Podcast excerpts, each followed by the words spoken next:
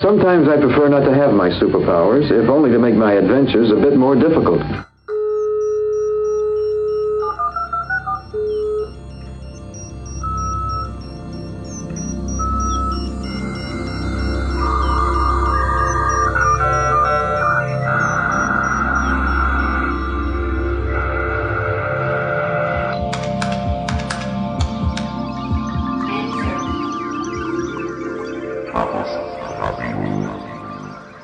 Hallo, hier ist Chaos Radio Express, Ausgabe Nummer 111. Mein Name ist Tim Pritlove und ich begrüße euch zum CAE, äh, das heute mal wieder auf Reisen ist. Mich hat es heute nach Köln verschlagen und hier in Köln möchte ich ein Thema aufgreifen, was auch schon ganz, ganz, ganz, ganz lange auf meiner Liste ist, weil es auch äh, eines meiner Lieblingswerkzeuge ist. Trotzdem möchte ich jetzt hier nicht Auskunft geben, weil das wäre ja langweilig, sondern äh, ich habe den Raimund, Raimund Specking dazugeladen. Hallo Raimund. Hallo Tim. Ja, du bist, um es mal gleich vorwegzunehmen, einer, der an MediaWiki mitentwickelt. Ja. MediaWiki ist eine Wiki-Software, wie der Name schon nahelegt. Und ähm, ja, ich denke mal, dass es auch eine Menge Leuten so bekannt sein dürfte. Trotz alledem weiß es vielleicht auch nicht jeder. MediaWiki ist kurz gesagt die Maschine, die die Wikipedia treibt. Aber um die Wikipedia soll es jetzt gar nicht gehen, sondern eben explizit, spezifisch um die Software dahinter, nämlich eben MediaWiki. Und bevor wir da vielleicht äh, ins Detail schauen, würde mich natürlich mal ganz interessieren, was so eigentlich dein technischer oder sonst wie technikkultureller Hintergrund ist, der dich äh, zu diesem Projekt geführt hat. Also zu dem Projekt bin ich gekommen, also eigentlich bin ich zur Wikipedia gekommen, ähm, schon 2003. Und im Laufe der Jahre bin ich dann immer weiter Richtung ähm, in die Hintergründe eingestiegen und bin seit zweieinhalb Jahren ungefähr dabei, an der an MediaWiki selber herumzuschrauben. Ähm, angefangen mit einfachen Lokalisierungen der deutschen Sprache ähm, und mittlerweile bastel ich praktisch an allen Bestandteilen von MediaWiki rum, wo es gerade brennt oder was gerade interessant ist. Und ähm, ja, ich glaube, dass ich das einigermaßen kann, weil ich halt ähm, schon seit 20 Jahren programmiere. Es war kein, ja. Mit 20 Jahren. Ja. Und womit hast du da losgelegt? Naja, damals noch ganz einfach äh, mit Foxpro, Foxpro, Foxbase, äh, einfache Datenbanken und ja, damit habe ich angefangen. Mhm. Basic, Pascal, aber das waren halt, mein Gott, das ist ja noch länger, 20 Jahre her. Du bist sozusagen durch alle Untiefen gegangen. Ja, ja, angefangen habe ich äh, in der Schule beim Commodore PET, PET und mit dem Basic damals. Also Aha. Ja, ein paar Tage ist das jetzt her. Und ähm, ja, aber also was hat dich denn jetzt sozusagen dann in, in, in Richtung MediaWiki äh, geschlagen? Also was war jetzt sozusagen da der Grund, dass du das äh, machen wolltest? einfach die das Bedürfnis, äh, etwas besser zu machen, Fehler zu bereinigen. MediaWiki ist ja eigentlich genau wie die Wikipedia eine Software, die nie fertig ist. MediaWiki wird ständig weiterentwickelt. Wir haben jetzt die, aktuell kommt die 1, Version 1.14 raus und äh, angefangen 2001 hat es mit einer, die Version kenne ich gar nicht mehr, muss ich gestehen. Ähm, bin erst seit 2003 dabei und ähm, es gibt halt immer wieder Wünsche, d- die vor allem in der Wikipedia-Community entstehen, dass etwas verbessert wird, Fehler behoben werden, äh, hier kommen Anregungen, dort äh, neue Diskussionen. Und ähm, irgendwann dachte ich mir, ja, das kannst du doch auch programmieren, beziehungsweise irgendwann habe ich Einblick bekommen in die Software und denke mir, okay, das kannst du ändern. Und dann habe ich erst angefangen, äh, Patches zu schreiben, kleine Sachen, die habe ich dann in den Baxilla reingestellt und dann einfach gesagt, hey, guck mal, das könnte man das so machen. Und nach einer Zeit, ein paar Wochen, Monate, ich weiß gar nicht mehr genau, habe ich dann von Brian, von dem Chefentwickler, den Zugang bekommen zum SVN, um direkt äh, MediaWiki zu patchen, egal ob jetzt kleine äh, äh, Sprachlokalisierung oder äh, Extensions äh, zu schreiben oder im, am Core herumzuarbeiten. Wie viele Leute arbeiten denn so an, an MediaWiki mit? Äh, sehr unterschiedlich. Also am Core arbeiten so schätzungsweise konstant 10 bis 15 Leute mit. Dann gibt es noch einige äh, Spezialentwickler, die nur für ihre eigenen Extensions äh, sich verantwortlich äh, fühlen und dort mitprogrammieren. Und dann gibt es noch eine ganze Reihe von Leuten, die Lokalisierung vornehmen, aber das ist dann mittlerweile auch nicht auf mehr auf einer Programmierbasis, sondern auch auf einer Wiki-Basis. Ich denke, mhm. da kommen wir gleich nochmal zu. Mhm. Also im Schnitt äh, 10, 15 Leute, die mitarbeiten. Und wie Konstant. Ist, und wie ist da so der Ton? Haben die sich alle lieb? Meistens schon. Doch, es, man muss dazu sagen, die Leute haben sich alle lieb, es wird auch äh, gerne diskutiert und aber das, ähm, das, was dann im Core bleibt oder in den Extensions bleibt, das Schlusswort hat Brian Wibber, äh, Angestellter der Foundation, der sagt, wo es lang geht und der sagt, das bleibt drin, das bleibt nicht drin. Oberste Prämisse bei der Entwicklung von MediaWiki ist immer, dass die Projekte der Wikimedia Foundation, also Wikipedia, äh, Wikisource, äh, Wiktionary und so weiter, ähm, täglich lauffähig sind. Weil wir haben in der Entwicklung eine, wir haben eine kontinuierliche Entwicklung in MediaWiki. Das heißt, es wird laufend, äh, wird weiterentwickelt und einmal die Woche, äh, wenn alles gut geht, manchmal auch nur alle zwei, drei Wochen wird ähm, die aktuelle Software dann auch auf live auf die Wikimedia-Server hochgespielt, so dass wir äh, laufend äh, die Updates so dass Wikipedia laufend von den Updates profitiert. Mhm. Das heißt, es gibt regelmäßige Releases. Man kann jetzt schon vorher sagen, wann ein neues Release rauskommt. Äh, man muss unterscheiden zwischen dem Release. Äh, das sind die Versionsnummern äh, aktuell. Äh, wird ist Re Release 1.14, Release Kandidat 1 rausgekommen. Die Wikipedia läuft allerdings selber schon mit Version 1.15 Alpha. Das heißt, wir haben immer für ein Vierteljahr eine Alpha-Version und die wird wöchentlich abgedatet. Mhm. Das heißt, Wikipedia arbeitet ständig mit einer Alpha-Version. Mutig. Ja, geht auch manchmal schief. also jeder von uns hat es schon geschafft, äh, die Wikipedia zum Stillstand zu bringen, weil Code durchgeflutscht ist, der nicht stabil war. Aber das Gute ist natürlich, da gibt es viele Augen, ja. die das äh, befolgen und von daher kann man sich das auch trauen. Ja, ja es gibt äh, innerhalb der Community, der Programmierer-Community, äh, guckt jeder dem anderen auf die Finger, was für Code er einspielt. Und äh, der, du fragtest gerade nach dem Tonfall, der ist eigentlich sehr äh, freundlich. Äh, wenn einer einen Fehler macht, entweder bügelt äh, man ihn selber aus und sieht, hey, äh, Fehler, mach, korrigier den einfach oder sagst dem anderen, die meisten sind über Chat eben miteinander die ganze Zeit verbunden. Äh, du hast einen Fehler gemacht oder ich verstehe das nicht, guck doch mal dahin. Wir haben jetzt seit ein paar Monaten auch ein eigenes, eine eigene Extension laufen, äh, die Code Review heißt, mit der jede Änderung nochmal ähm, reviewed, beziehungsweise Kommentare dazu abgegeben werden können von allen Leuten. Extension von was? Ein Extension von MediaWiki. Das heißt, ihr habt auch ein eigenes Wiki für die Entwicklung?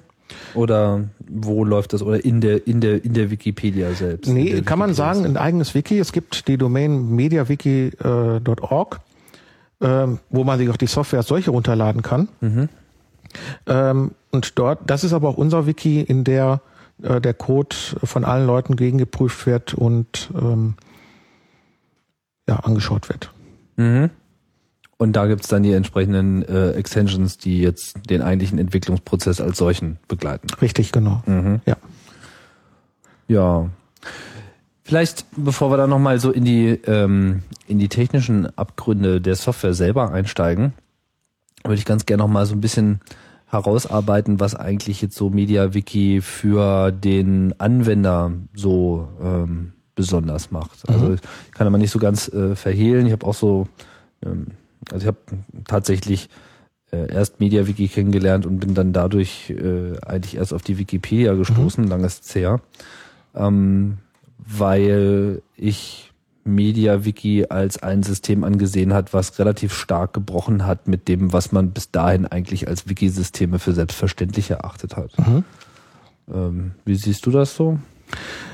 Ähm, Wiki, MediaWiki hat den Vorteil, dass es eigentlich eine relativ einfache Syntax hat, mit der man Artikel schreiben kann. egal ob jetzt für Wikipedia oder wenn man im Firmenwiki ist, die Syntax ist eigentlich ganz einfach. Wir haben, um ein Wort zu verlinken auf einen anderen Artikel, hat man zweieckige Klammern auf, Wort, zweieckige Klammern zu und schon ist, hat, hat man den Link erstellt. Danach kann man auch weiterschreiben, wenn ich jetzt äh, als Beispiel das Wort Köln habe, Klammer auf, Klammer auf, eckige Klammer, Köln, eckige Klammer zu, eckige Klammer zu und ergänzen ER, sprich Kölner. Das heißt, es wird mir verlinkt, das Wort Kölner wird angezeigt, aber äh, der Link folgt dann nur auf Köln, mhm. auf die Stadt selber. Mhm. Man kann natürlich auch auf Kölner verlinken, wenn man irgendwie die Eigenschaft der Kölner, aber in der Wikipedia ist es halt, dass man immer auf die Substantive verlinkt, in mhm. aller Regel. Das heißt, äh, es ist sozusagen für Schreibfaule auch, äh, gibt es eine ganze Menge Hooks. Absolut, ja. Aber das eigentlich Besondere an, an, an also was ich äh, damals als, als besonders empfunden habe, ist, dass es halt eigentlich das erste Wiki war, was ich kennengelernt habe. Vielleicht gibt es ja auch noch ein anderes, aber bisher ist, also wüsste ich jetzt nicht, wel, welches System das sonst gehabt hat. Eigentlich das erste Wiki war, was mit diesem typischen Camel Case Syntax Schluss gemacht hat. Ja, mir fehlt jetzt auch etwas der Vergleich, muss ich gestehen, mit anderen Wikis. Du bist sozusagen mit MediaWiki überhaupt erst gestartet in die Wiki-Welt. Kann man so sagen, ja. Mhm. Ja, und äh, ich habe doch so, verbringe doch so viel Zeit damit, dass man etwas links und rechts schauen dann auch schon mal vergisst. Ah, na, da, also ich äh, will jetzt auch nicht für mich in Anspruch nehmen, dass ich äh, alle Wikis kenne. Ich war bloß extrem glücklich, dass diese Camel Case Geschichte da fallen gelassen wurde, weil ich äh, der Auffassung bin, dass so implizites Linken eine verdammt schlechte Idee ist, insbesondere wenn man eine deutsche Enzyklopädie aufbauen möchte, dann äh, ist das einfach der totale Tod. Ähm, aber äh, hier und da sind mir auch ein paar Konzepte in anderen Wikis äh, untergekommen, die ich, äh, von denen ich auch meine, dass sie bei MediaWiki mal Berücksichtigung finden soll. Aber da kann man ja nachher nochmal drüber Okay. Ähm, ja, Gut, also die Syntax, das ist äh, etwas, was du hervorstellst. Meine, so richtig unterschiedlich äh, zu anderen Wikis. Also ich meine, im Prinzip arbeiten sie da, kochen sie da alle mehr oder weniger mit demselben Wasser. Ich meine, man, man schreibt es vielleicht ein bisschen anders, aber im Kern geht's halt darum, dass man eben die Seite schreibt und man schreibt halt dann den Markup, die Besonderheiten der Seite, wie zum Beispiel die Links oder Hervorhebungen, indem man eben irgendwelche Zeichen hinzufügt. Ich meine, da sind sie ja alle irgendwie ähnlich. Mhm. Ähm, und da sind dann die Entscheidungen von MediaWiki ebenso, wie MediaWiki das gemacht hat. Ähm, dann gibt es ja noch diese Geschichte mit den Namespaces. Was hat es denn damit auf sich? Namespaces, auf Deutsch einfach Namensräume, sind unterschiedliche ähm, ja, Ablagefächer für Informationen. In der Wikipedia kennt man einfach den Artikelnamensraum. Das heißt, dort haben wir unsere enzyklopädische Information. Aber alles andere, was nicht direkt damit zu tun hat, äh, wandert in anderen Namespace. Wir haben auf der einen Seite den Diskussionsnamensraum, der zum Artikel gehört. Auf der anderen Seite gibt es aber auch die Namensräume für die Benutzer. Jeder Benutzer hat ja seine eigene Benutzerseite. Das ist auch wieder ein Namensraum, Benutzer Doppelpunkt. Und äh, die sind die Namensräume dadurch gekennzeichnet, dass sie im Titel einen Doppelpunkt haben. Mhm. Äh, Benutzer Doppelpunkt Raymond. Benutzer Diskussion Doppelpunkt Raymond. Das ist wieder ein anderer Namensraum meine Diskussionsseite für den Benutzer Raymond. Mhm. Ähm, Projektnamensraum für ähm, projektspezifische Informationen, den ganzen Diskussionskram, wie man Wikipedia organisiert oder wie man in Firmen irgendwas anderes organisiert. Hilfe gibt's auch noch, Help einfach Doppelpunkt, Hilfe Doppelpunkt für Hilfsseiten. Äh, man kann sich aber auch ganz beliebige äh, Namensräume anlegen. Äh, man kann auch so weit gehen, dass man Namensräume äh, abschottet, dass man sagt, okay, Namensraum XYZ darf nur von bestimmten Benutzern beschrieben werden. Ist das jetzt so eine reine Schreibkonvention, dass ich mir einfach irgendeinen Namensraum einfallen lassen kann und dann schreibe ich den da hin und wenn da irgendwie bla Doppelpunkt irgendwas steht, dann habe ich automatisch den Namensraum bla oder muss der äh, explizit eingerichtet werden in irgendeiner Form? Äh, man kann bla Doppelpunkt irgendwas schreiben, dann ist es aber erstmal nur ein einfacher Artikel. Äh, wenn man den als Namensraum definiert haben möchte, muss man ihn einrichten durch einen Eintrag in der Local Settings, in, der Konfigurationsdatei von MediaWiki. Dort wird er äh, mit dem entsprechenden zugehörigen Diskussionsnamensraum eingetragen, dann ist er vorhanden. Erst dann ist er als Namensraum vorhanden. So. Das ist aber jetzt, sagen wir so technisch in der Datenbank wird dann keine Modifikation vorgenommen, sondern es ist sozusagen nur das System weiß, dass es diesen Namensraum gibt und erst dann wird dieser Präfix als solcher auch besonders behandelt. Naja, in dem Moment, wo der Präfix ähm, in der Konfiguration eingerichtet wird, äh, guckt MediaWiki schon danach, dass es ein Namensraum ist und trägt ihn mit der zugehörigen internen Nummer in die Datenbank ein. Also es wird Namensraum, Nummer und dann der, ähm, der Titel von der Seite schon separat gespeichert. Ah, okay. Das heißt, äh, wenn ich dann irgendwie äh, bla, Doppelpunkt Tralala schreibe, dann landet tatsächlich ein Artikel mit dem Namen Tralala, aber mit einer anderen Namensraumnummer in der Datenbank. Richtig. Ah ja, okay. Genau. Problem Das ist, heißt, ich muss den erst einrichten und dann kann ich anfangen zu schreiben. Genau, wenn man es andersrum macht, kann man auch machen. Äh, da muss man allerdings ein Skript drüber laufen lassen, der dann guckt, ähm, Der die alle einsammelt und, und äh, entsprechend dann wieder einträgt Richtig. in die Datenbank. Ja. Ah ja. Das heißt, diese Sache mit den Namensräumen ist eigentlich ein Vehikel, mit dem man sowohl jetzt für äh, den Benutzer eines Wikis so eine Art Metaebene schafft, dass Ja. man sagt, okay, wir haben den Inhalt, aber dann haben wir auch noch den, dann haben wir auch noch Inhalt über den Inhalt Richtig, sozusagen. ja. Und, da, und davon haben wir wiederum verschiedene Arten von Inhalt. Ja. Also wir haben, wie du schon gesagt hast, so Hilfe erläutert, wie man damit umgeht. Der Benutzer ist halt die Benutzer und das ist irgendwie separat und so weiter. ja, Ja. Das ist ja eigentlich eine tolle Sache. ja, ist es Wenn ich das so sagen darf. Also das, ähm, ja.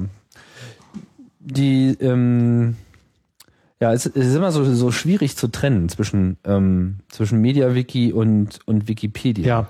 Trotz, trotzdem ist das ja eigentlich mittlerweile ein mehr oder weniger, naja, weiß ich nicht, wie wohl definiert ist denn diese Trennung? Also, ich meine, klar, es gibt ja auch beim Wikimedia-Projekt mehr als nur die Wikipedia und dieselbe Software wird ja für die ganze Latte von anderen Wikibooks, Wikiquote, Wiki-Tralala äh, und so weiter zum, äh, eingesetzt. Was ähm, eine besondere äh, Stellung zu haben scheint, ist äh, die Wikipedia Commons. Ist das also die, da wo Ja. die ganzen Bilder, Töne, äh, ich glaube mittlerweile auch Videos abgelegt werden, ist, ist das auch irgendwie eine andere, also ist an diesem, an, an diesem Media-Wiki, was da betrieben wird, irgendetwas anders als an den anderen? Nein, nein. Das ist eine ganz normale MediaWiki-Installation. Äh, der einzige Unterschied äh, ist darin, dass äh, ein paar Parameter gesetzt sind, dass andere Wikis auf den Inhalt zugreifen können. Dass es also ein Shared-System ist, das seine Inhalte bereitstellt für andere Wikis. Ansonsten von der Konfiguration her ist es weitestgehend identisch. Es gibt ein höheres Limit für Bilder-Upload, Video-Upload, wie du schon sagtest. Können bis zu 100 Megabyte Videos hochgeladen werden. Äh, das kann man auf der deutschen Wikipedia zum Beispiel nicht hochladen. Man kann zwar Videos hochladen, aber nicht äh, so große. Dafür ist definitiv nur Commons gedacht. Und wie funktioniert jetzt die Integration zwischen den Wikis? Also wie, wie ist jetzt diese, dieses zweite Wiki in, in ein erstes Wiki eingeblendet? Äh, sobald man einen Dateinamen eingibt äh, in, ich sag mal jetzt in der deutschen Wikipedia und versucht ähm, ein Bild, das den Namen hat x.z.jpg, dann guckt Also auch hier gibt's erstmal einen neuen Namensraum. Stimmt, der Namensraum, der heißt äh, mittlerweile Datei, Doppelpunkt, im englischen File, Doppelpunkt. Bis vor kurzem hieß er noch Image beziehungsweise Bild. Mittlerweile wurde umbenannt, weil wir eben nicht nur Bilder haben, sondern eben Videos, Audios. Ah, also PDFs. umbenannt im Sinne von alle Artikel wurden umbenannt. Im Oder, We- im oder wurde nur der Namensraum umbenannt und dann es gibt Alias. Ah, okay. Es gibt ein Alias äh, für den alten, das heißt, man muss jetzt nicht alles Anfassen. ändern, anfassen, Mhm. ändern. Ähm, aber er wurde schon richtig verschoben. Mhm. Das schon. Ähm, aber der, genau, der ist der Namensraum File beziehungsweise Datei. Mhm. So, und wenn ich jetzt ein Bild oder eine Datei allgemein einbinde in der deutschen Wikipedia, in der deutschsprachigen, dann äh, guckt MediaWiki erst nach, habe ich die Datei lokal hochgeladen? Mhm. Wenn die lokal vorhanden ist, dann wird diese auch bevorzugt. Das Kann heißt, es wird einfach nur nach diesem Dateinamen Ja. gesucht. Es kann passieren bei ganz einfachen Dateinamen, ähm, Hans Schmidt keine Ahnung, hansschmidt.jpg könnte ein äh, üblicher Name sein, dass der mehrfach wann jetzt mehrfach verwendet wird und dann wird halt die deutschsprachige Version bevorzugt. Wenn das nicht vorhanden ist, dann äh, guckt ähm, die deutschsprachige Wikipedia, also die Installation von der deutschsprachigen Wikipedia in Wikimedia Commons nach, ob die Datei dort vorhanden ist und bindet die dann ein. Das heißt, das ist so eine Auto, äh, das heißt, auch hier muss man sozusagen an die Konfiguration des Wikis ran und sagen, wenn eine Datei nicht hier ist, dann ist sie vielleicht in diesem Wiki. Richtig. Und nachgucken heißt, dass er dann einfach automatisch eine URL äh, generiert und dann hat man so Glück. Also ich meine, wie wie kann denn die, die ein, das eine Media Wiki in dem anderen Wiki äh, in dem anderen Media Wiki erfolgreich nachschauen? Also was heißt es? Zieht er sich da irgendeine guckt er da selber erstmal nach, ob die da ist und wenn es die gibt, dann blendet er das auch ein oder geht er da einfach von aus? Also Im, im Wesentlichen äh, schon, wie du sagst. Ähm, er guckt nach, ist die dort? Man trägt in der lokalen Konfiguration ein, hey, ich habe ein Shared Repositorium, in dem Fall Wikimedia Commons. Das hat eine URL, commons.wikimedia.org. mhm. Äh, die trage ich in die Konfiguration ein. was heißt denn Shared Repositorium? Also, Also ein gemeinsam genutztes ähm, Medienarchiv. Aber die, also die Bilddaten sind ja nicht in der Datenbank, Nein, sondern das sind so Dateien. das sind nach wie vor Dateien. Die werden also separat gespeichert. Ja. Also der ganze Text, die ganzen Seiten, die befinden sich in der Datenbank, Ja. aber alles, was irgendwie so dicke, fette, schwere Dateien sind, das liegt einfach separat. richtig, Das heißt, es liegt auch auf diesem Common-Server separat. richtig. Und wie, äh, also wie greift er darauf zu? Also ich meine, heißt es, dass in dem Moment, wo ich sage, was weiß ich, bl blauer Himmel, Schäfchen, Wolken.jpg, so, bitte mal laden und dann ist es so konfiguriert, wenn es das hier nicht gibt, dann guckt doch mal da drüben nach. Dann stellt er fest, das gibt's hier nicht. Wie guckt er denn da drüben nach? Macht er einfach nur so einen Link und naja, gibt's oder gibt's nicht? Oder äh, ist das wirklich so ein Behind the Scenes, wo er dann erstmal irgendetwas ausliest und dann Abhängigkeit davon, ob es das gibt oder nicht, macht er was. Äh, es wird der Link, der, der, nein, es wird nicht der Link, es wird der gewünschte Dateiname übergeben. Und äh, dort guckt dann die Datenbank nach, also die äh, Commons-Datenbank, habe ich diesen überhaupt? Und wenn ja, auf welchem äh, physikalischen Dateipfad liegt der? Was heißt denn wird übergeben? Also reden dann wirklich die beiden Media-Wikis äh, miteinander und haben die da so eine API, mit dem die sich unterhalten oder ist das einfach nur ein Webzugriff? Das ist erstmal nur ein Webzugriff. Es gibt auch eine API, mit die man nutzen kann, äh, die man auch mittlerweile sehr intelligent nutzen kann, um ein eigenes Wiki, das völlig unabhängig ist von der Wikimedia Foundation, äh, den Zugriff auf äh, Wikimedia Commons zu erlauben. Ähm, aber die Basisinstallation, also die nein, Konfiguration zwischen Wikipedia und Commons ist erstmal auf einer ähm, Serverebene Könnte aber auch sein, dass es irgendwann auf dieses API auch umgestellt wird. denkbar. Ah, Denkbar. aber das ist noch ganz frisch oder wie? Ja, die API ist insgesamt relativ frisch. Auch diese Möglichkeit, die gibt es erst seit der Version 1.13, äh, dass man die sein Wiki konfigurieren kann zur Inanspruchnahme von Wikimedia Commons. Was auch legal ist. Also äh, es kam schon Befürchtung auf, ja, aber ich dürfte doch nicht kein Deep Link machen, kein Deep Link setzen äh, von einem Wiki ins andere. Doch, aber das ist erwünscht. Na, ich meine, dafür ist es ja da. Genau, dafür ist es da. Wir haben, wir wollen freie Das Inhalte. wäre ja noch schöner. ja, Ähm, okay.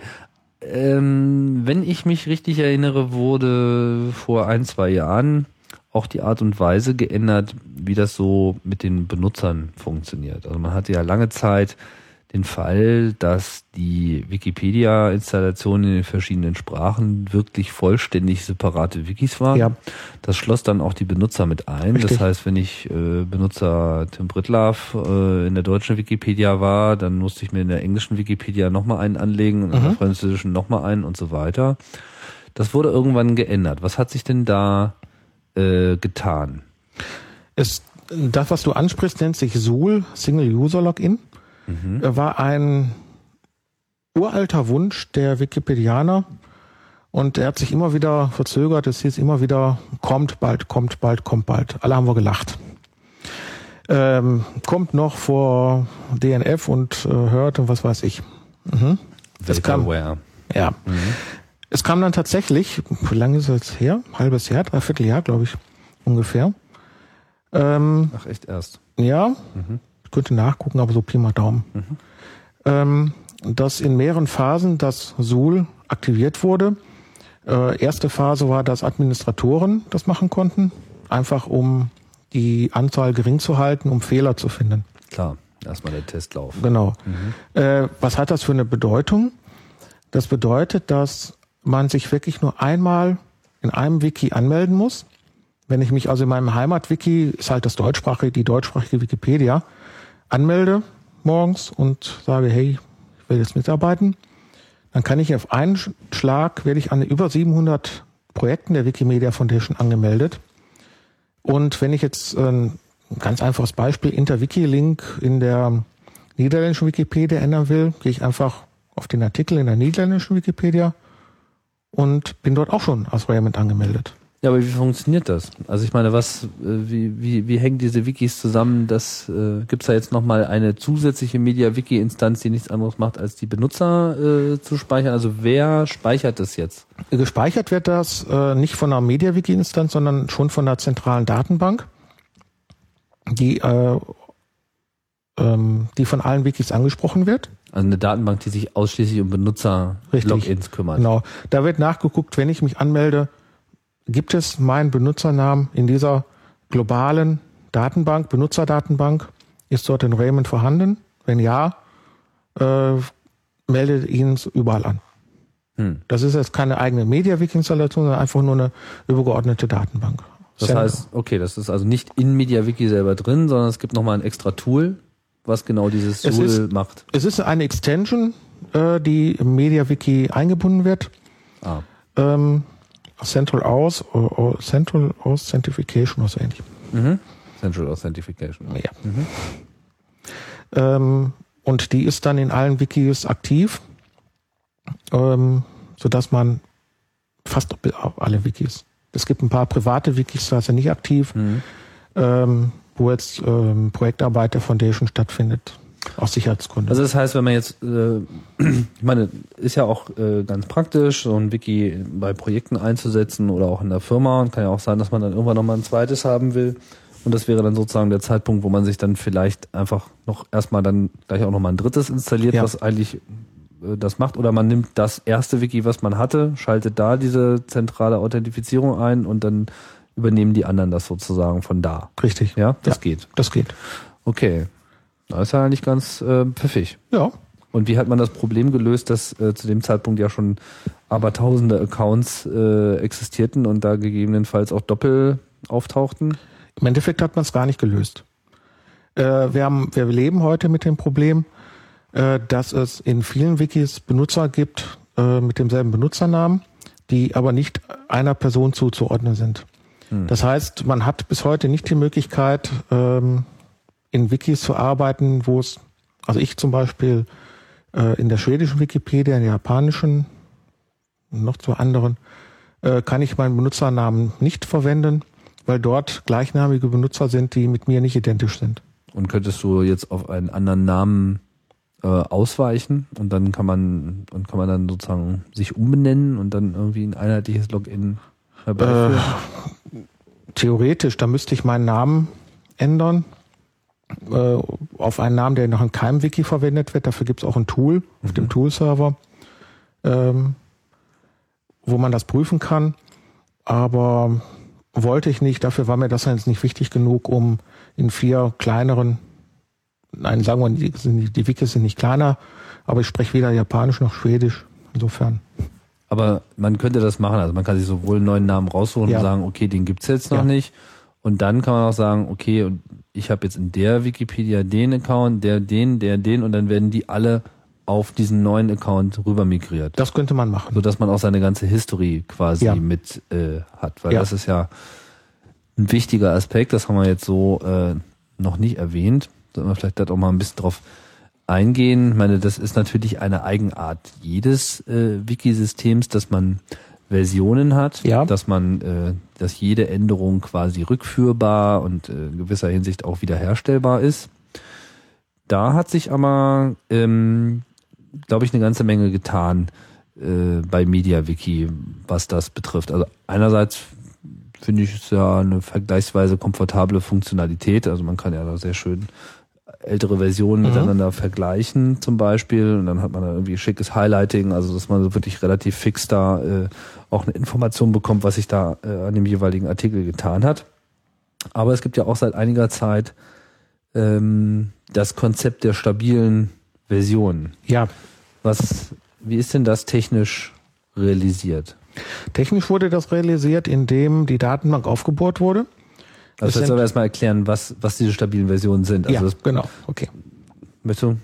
Äh, stabile Versionen sind ein, ist ein Verfahren, um Artikel gewissermaßen einzufrieren. Man kann bestimmte Artikelstände sagen, diese Version wurde von vertrauenswürdigen Autoren gesichtet. Äh, in Bezug auf die deutschsprachige Wikipedia heißt das, es findet sich kein Vandalismus darin. Also nicht das übliche Heinz ist doof, steht da nicht drin. Und es sind keine grob fahrlässigen Verfälschungen drin, beziehungsweise man hat keine gefunden auf Anhieb. Mhm. Ähm, Irgendjemand war der Meinung, das ist schon okay. Das ist schon okay, genau. Mhm. Äh, ist natürlich kein Garant für, für nichts, das ist auch klar. Allerdings, wir haben ja eben in der Wikipedia das Prinzip, das kann jeder mitarbeiten, das soll jeder mitarbeiten. Allerdings, wenn man sich die Zugriffszahlen anschaut, haben wir in der Wikipedia äh, von in Spitzenzeiten bis zu 60.000, 70.000 Zugriffe pro Sekunde ähm, über alle Projekte jetzt hinweg sind aber 95 Prozent reine Leserzugriffe. Nur 5 Prozent aller Zugriffe, je nach Statistik auch noch weniger, sind Autoren, die etwas bearbeiten zwischen komplett neuen Artikeln oder äh, Rechtschreibkorrekturen. Das heißt, 95 Prozent sind reine Konsumenten. Das ist voll okay. Ähm, ich sehe es allerdings eben so, und das war auch mit ein Grund, warum die stabilen Versionen entwickelt wurden. Äh, wir wollen diesen Lesern die sich heute immer mehr auf Wikipedia verlassen, äh, auch sagen, hey, auf die Version kannst du dich äh, ja nicht verlassen, das wäre jetzt auch wieder falsch gesagt, aber äh, wir haben eine Version, die eben keinen Vandalismus enthält. Mhm. Äh, wir wollen nicht den Leuten zeigen, heißt es doof. Haben sie nichts von. Erkennen es zwar, dass es doof ist, aber wir wollen den Leuten einen vernünftigen Artikel bieten. Gut, aber die, die Bedeutung der stabilen Version ist ja dann sozusagen in Abhängigkeit vom, vom Wiki. Also bei der Wikipedia ja. bezieht sich das jetzt auf Vandalismus, aber wenn ich jetzt das, äh, eine MediaWiki-Instanz für mein eigenes Dokumentationsprojekt mhm. verwende, dann könnte man das ja wirklich so als Meilenstein oder das ist jetzt mal ein Zwischenstand, den könnte man in irgendeine was weiß ich, Druckproduktion übernehmen ja, oder, oder, was auch immer. Also darum geht es eigentlich, ja. dass man bestimmte Änderungen, bestimmte Versionen als besonders markiert. Richtig. Und wie viele äh, Level von besonders gibt es? Es gibt dann nur einen, also es gibt nur so stable oder nicht, oder gibt es unterschiedliche Marker, die man da setzen kann? Also in der deutschen Wikipedia gibt es eigentlich effektiv nur einen Marker, der heißt gesichtet. Es mhm. gibt technisch, wurde bereits äh, eingerichtet, der geprüfte. Äh, das heißt, dort wird auch eine inhaltliche Vollständigkeit oder Korrektheit ähm, attestiert. Nur darüber ist sich die Community noch überhaupt nicht einig, ob man das überhaupt einsetzen will, unter welchen Voraussetzungen. Aber das um jetzt aber, um jetzt aber eben, genau, mhm. um jetzt aber auf die Technik zurückzukommen. Mhm. Äh, MediaWiki selber, beziehungsweise äh, die stabilen Versionen äh, sind auch wiederum eine Erweiterung, eine Extension für MediaWiki. Die nennen sich Flagged Revisions. Die können bis zu vier äh, verschiedene Stati erreichen oder man kann sie konfigurieren. Äh, wie man die dann benennt, ist dann auch wieder Geschmackssache. Ähm, und welche Bedeutung sie haben, das spielt dann, muss man halt individuell vereinbaren in, in der Firma oder wo man es auch immer einsetzt. Mhm. Das heißt, man kann sich da beliebig viele verschiedene Arten von Versionen schaffen. Ja. Und das macht man dann auch alles in dieser Konfigurationsdatei oder Richtig. muss man da an die Datenbank ran? Nee, nee, alles in der Konfigurationsdatei. Mhm. Dort wird gesagt, äh, du, wir haben die und die Stufen Standardmäßig können bis zu vier vergeben werden. Mhm. Ob es mehr als vier sind, geben kann, müsste ich gucken, aber vier denke ich schon eine ganze Menge. Ja, aber das ist wahrscheinlich auch nur irgendeine Zahl in irgendeinem Stück Source Code, oder? Ja. Mhm. Ja. Okay. Also ich weiß, dass die Standardkonfiguration eben von vier ähm, Stati ausgeht und in der Wikipedia wird es einfach auf zwei reduziert. Mhm. Ähm, und aber diese Konfiguration, die kann man einfach ähm, in der äh, Local Settings in der Konfigurationsdatei angeben. Da braucht man nicht mehr in der Datenbank herumstricken. Das ist aber schon ein ganz schönes Monster geworden, ne? Diese Local Settings. Irgendwie. Ja. So von Anfang an war das schon immer so einiges, was man da reinschreiben konnte und von Mal zu Mal mit jedem Feature muss man da immer mehr Prosa ablegen, um irgendwie klarzukommen. Gibt es denn da irgendwie Werkzeuge, mit denen man sich sowas äh, zusammenbauen kann? Es gibt mittlerweile eine Extension, mit der man die Extensions, nein, mit der man die Konfiguration verwaltet. Ah ja. Ähm, gibt es, befindet sich auch äh, in laufend in der Weiterentwicklung, um Schritt zu halten. Mhm. Äh, dort kann man die, Hat die einen Namen? Vielleicht mal nicht mal so Ähm. anonym, sondern mal die heißt Configure. Gesicht zeigen. Okay. Die heißt Mhm. Configure. Okay. Ähm, wird auch aktiv weiterentwickelt und mit der kann man sich auch verschiedene Konfigurationsstände sichern, wiederherstellen. Ach schick. Äh. Und das, damit kann ich dann auch alles konfigurieren? Oder ist es so, geht für das meiste und dann, wenn ich aber was Besonderes machen will, muss ich doch nochmal irgendwie von Hand Nee, ran? alles. Alles. Soll ich das jetzt glauben? Also ich, also ich habe jetzt wirklich nicht. glaub's dir. Nee, äh, ich, du, ich schwöre es dir nicht. Keine, keine, keine Ahnung. Äh, aber das, was ich verfolge dabei, ist wirklich, dass es ähm, laufend aktualisiert wird. Kommt ein neues Feature zur MediaWiki dazu, wird es auch innerhalb von ein paar Tagen in die Configure Extension eingebaut. Mhm. Ob es Okay. jetzt wirklich definitiv vollständig ist, gebe ich keine Garantie. Okay, nee, war auch nur Ja. ein Scherz. Aber äh, ist mir auch äh, neu und finde ich aber auch super, dass das sozusagen äh, da drin ist, weil das war immer so ein bisschen awkward, wenn man, weil Ja. viele dieser Sachen sind ja auch wirklich, wie zum Beispiel so Namespaces und so weiter, das ist irgendwie etwas, da sieht man gar nicht ein, warum man das jetzt ähm, auf einmal nicht mit dem gewohnten Interface machen kann, weil man ja eigentlich eine ganze Menge Dinge da schon, was weiß ich, Templates, wenn wir noch drauf zu sprechen kommen. Also viele technische Details sind im Wiki zugänglich und nur da an der Stelle war man halt immer so ein bisschen Also es ist, es ist eine der Standardfragen von Leuten, die ein MediaWiki neu aufsetzen. Und ich verfolge das im äh, Channel, im, im Chat auch immer mit. Äh, ja, wo gibt es denn die Admin-Oberfläche? Mhm. Systemadministrator-Oberfläche. Gibt es nicht. Gut, mit der gerade erwähnten Extension kann man es machen, aber auch die muss man erstmal händisch in die Local Settings einbinden, bevor man sie dann per GUI äh, weitermachen kann. Aber so ganz stimmt das ja nicht. Es gibt ja schon ähm, diese Spezialseiten, die ja auch äh, durchaus administrativen Charakter haben. Also ja, aber ich meinte ja- Systemadministrativen. Ach so. Die gibt es definitiv sonst nicht. Administrativen, sprich inhaltlich äh, administrativ natürlich, da gibt es schon die Spezialseiten. Zum Sperren von Seiten, wenn man nicht möchte, dass bestimmte Benutzergruppen ähm, dort schreiben, beziehungsweise man kann Benutzer sperren, man kann IP-Adressen sperren, IP-Ranges sperren, man kann Seiten vor dem Verschieben schützen, man kann ähm, Seiten als solches verschieben natürlich. Das sind alles administrative Aufgaben. Und die rechte Struktur ist in MediaWiki auch mittlerweile sehr differenziert ausgelegt. Man kann jedes einzelne Recht jedem Benutzer äh, oder Benutzergruppe geben und entziehen. Darf er Dateien hochladen, darf er keine Dateien hochladen, darf er Dateien verschieben, darf er ähm, Dateien überschreiben. Wie viele Rechte gibt es? Zählst du jetzt alle auf oder sind das nur Beispiele? Das sind nur Beispiele. Wie- Wenn ich die aufzählen würde, ähm, Dann sind wir morgen noch hier. an die 100, 100 verschiedene Rechte gibt es. würde ich mal behaupten. Echt? Ja. Hm. So Pi mal Daumen. Ja. Toll, ist ja mehr als Grundgesetz so hergibt. okay, also das bezieht sich dann auf, was man so mit Dateien und Artikeln machen darf. Genau. Mhm. Ähm, ob man Artikel schreiben darf, bearbeiten darf, erstellen darf, Diskussionsseiten erstellen darf und ja. Aber MediaWiki bringt ja auch schon so seine eigene äh, Sicht ähm, einer Benutzerhierarchie äh, daher. Oder ist das auch alles nur handgestrickt? Also so mit den Bürokraten? und Nee, so? die ist im Prinzip, das ist eine Sicht, die sie mitbringt, allerdings relativ flach von der Basis her. Es gibt von der Basis her erstmal nur den normalen Benutzer, Mhm. dann gibt es den Administrator und das war es im Wesentlichen auch schon. Dann, dann gibt es noch den Bürokraten, aber der ist ähm, in der Standardinstallation gar nicht weiter relevant. Ich dachte, das ist der einzige, der andere zu Administratoren machen darf. Ja, stimmt, doch, ja, ja, hast recht. Insofern doch. Also wir haben Benutzer, Administrator, Bürokrat. Das sind die drei standard Ist eigentlich irgendwann benutzer nochmal einer dazugekommen? In der Standardinstallation? Das äh, weiß nicht, ich habe da nur so ein Echo im Kopf.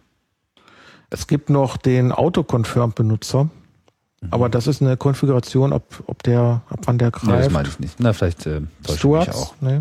Mhm. Das heißt, ähm, naja, wenn wir vielleicht auch jetzt nicht alle Rechte ähm, aufzeichnen können, aber vielleicht kannst du ja mal so ein, zwei ähm, typische Szenarios äh, aufzeigen, die man eigentlich mit diesen Benutzerrechten so modellieren kann. Ich meine, einerseits hat man natürlich das Modell, wie man das jetzt in der Wikipedia macht, Mhm. ganz klar.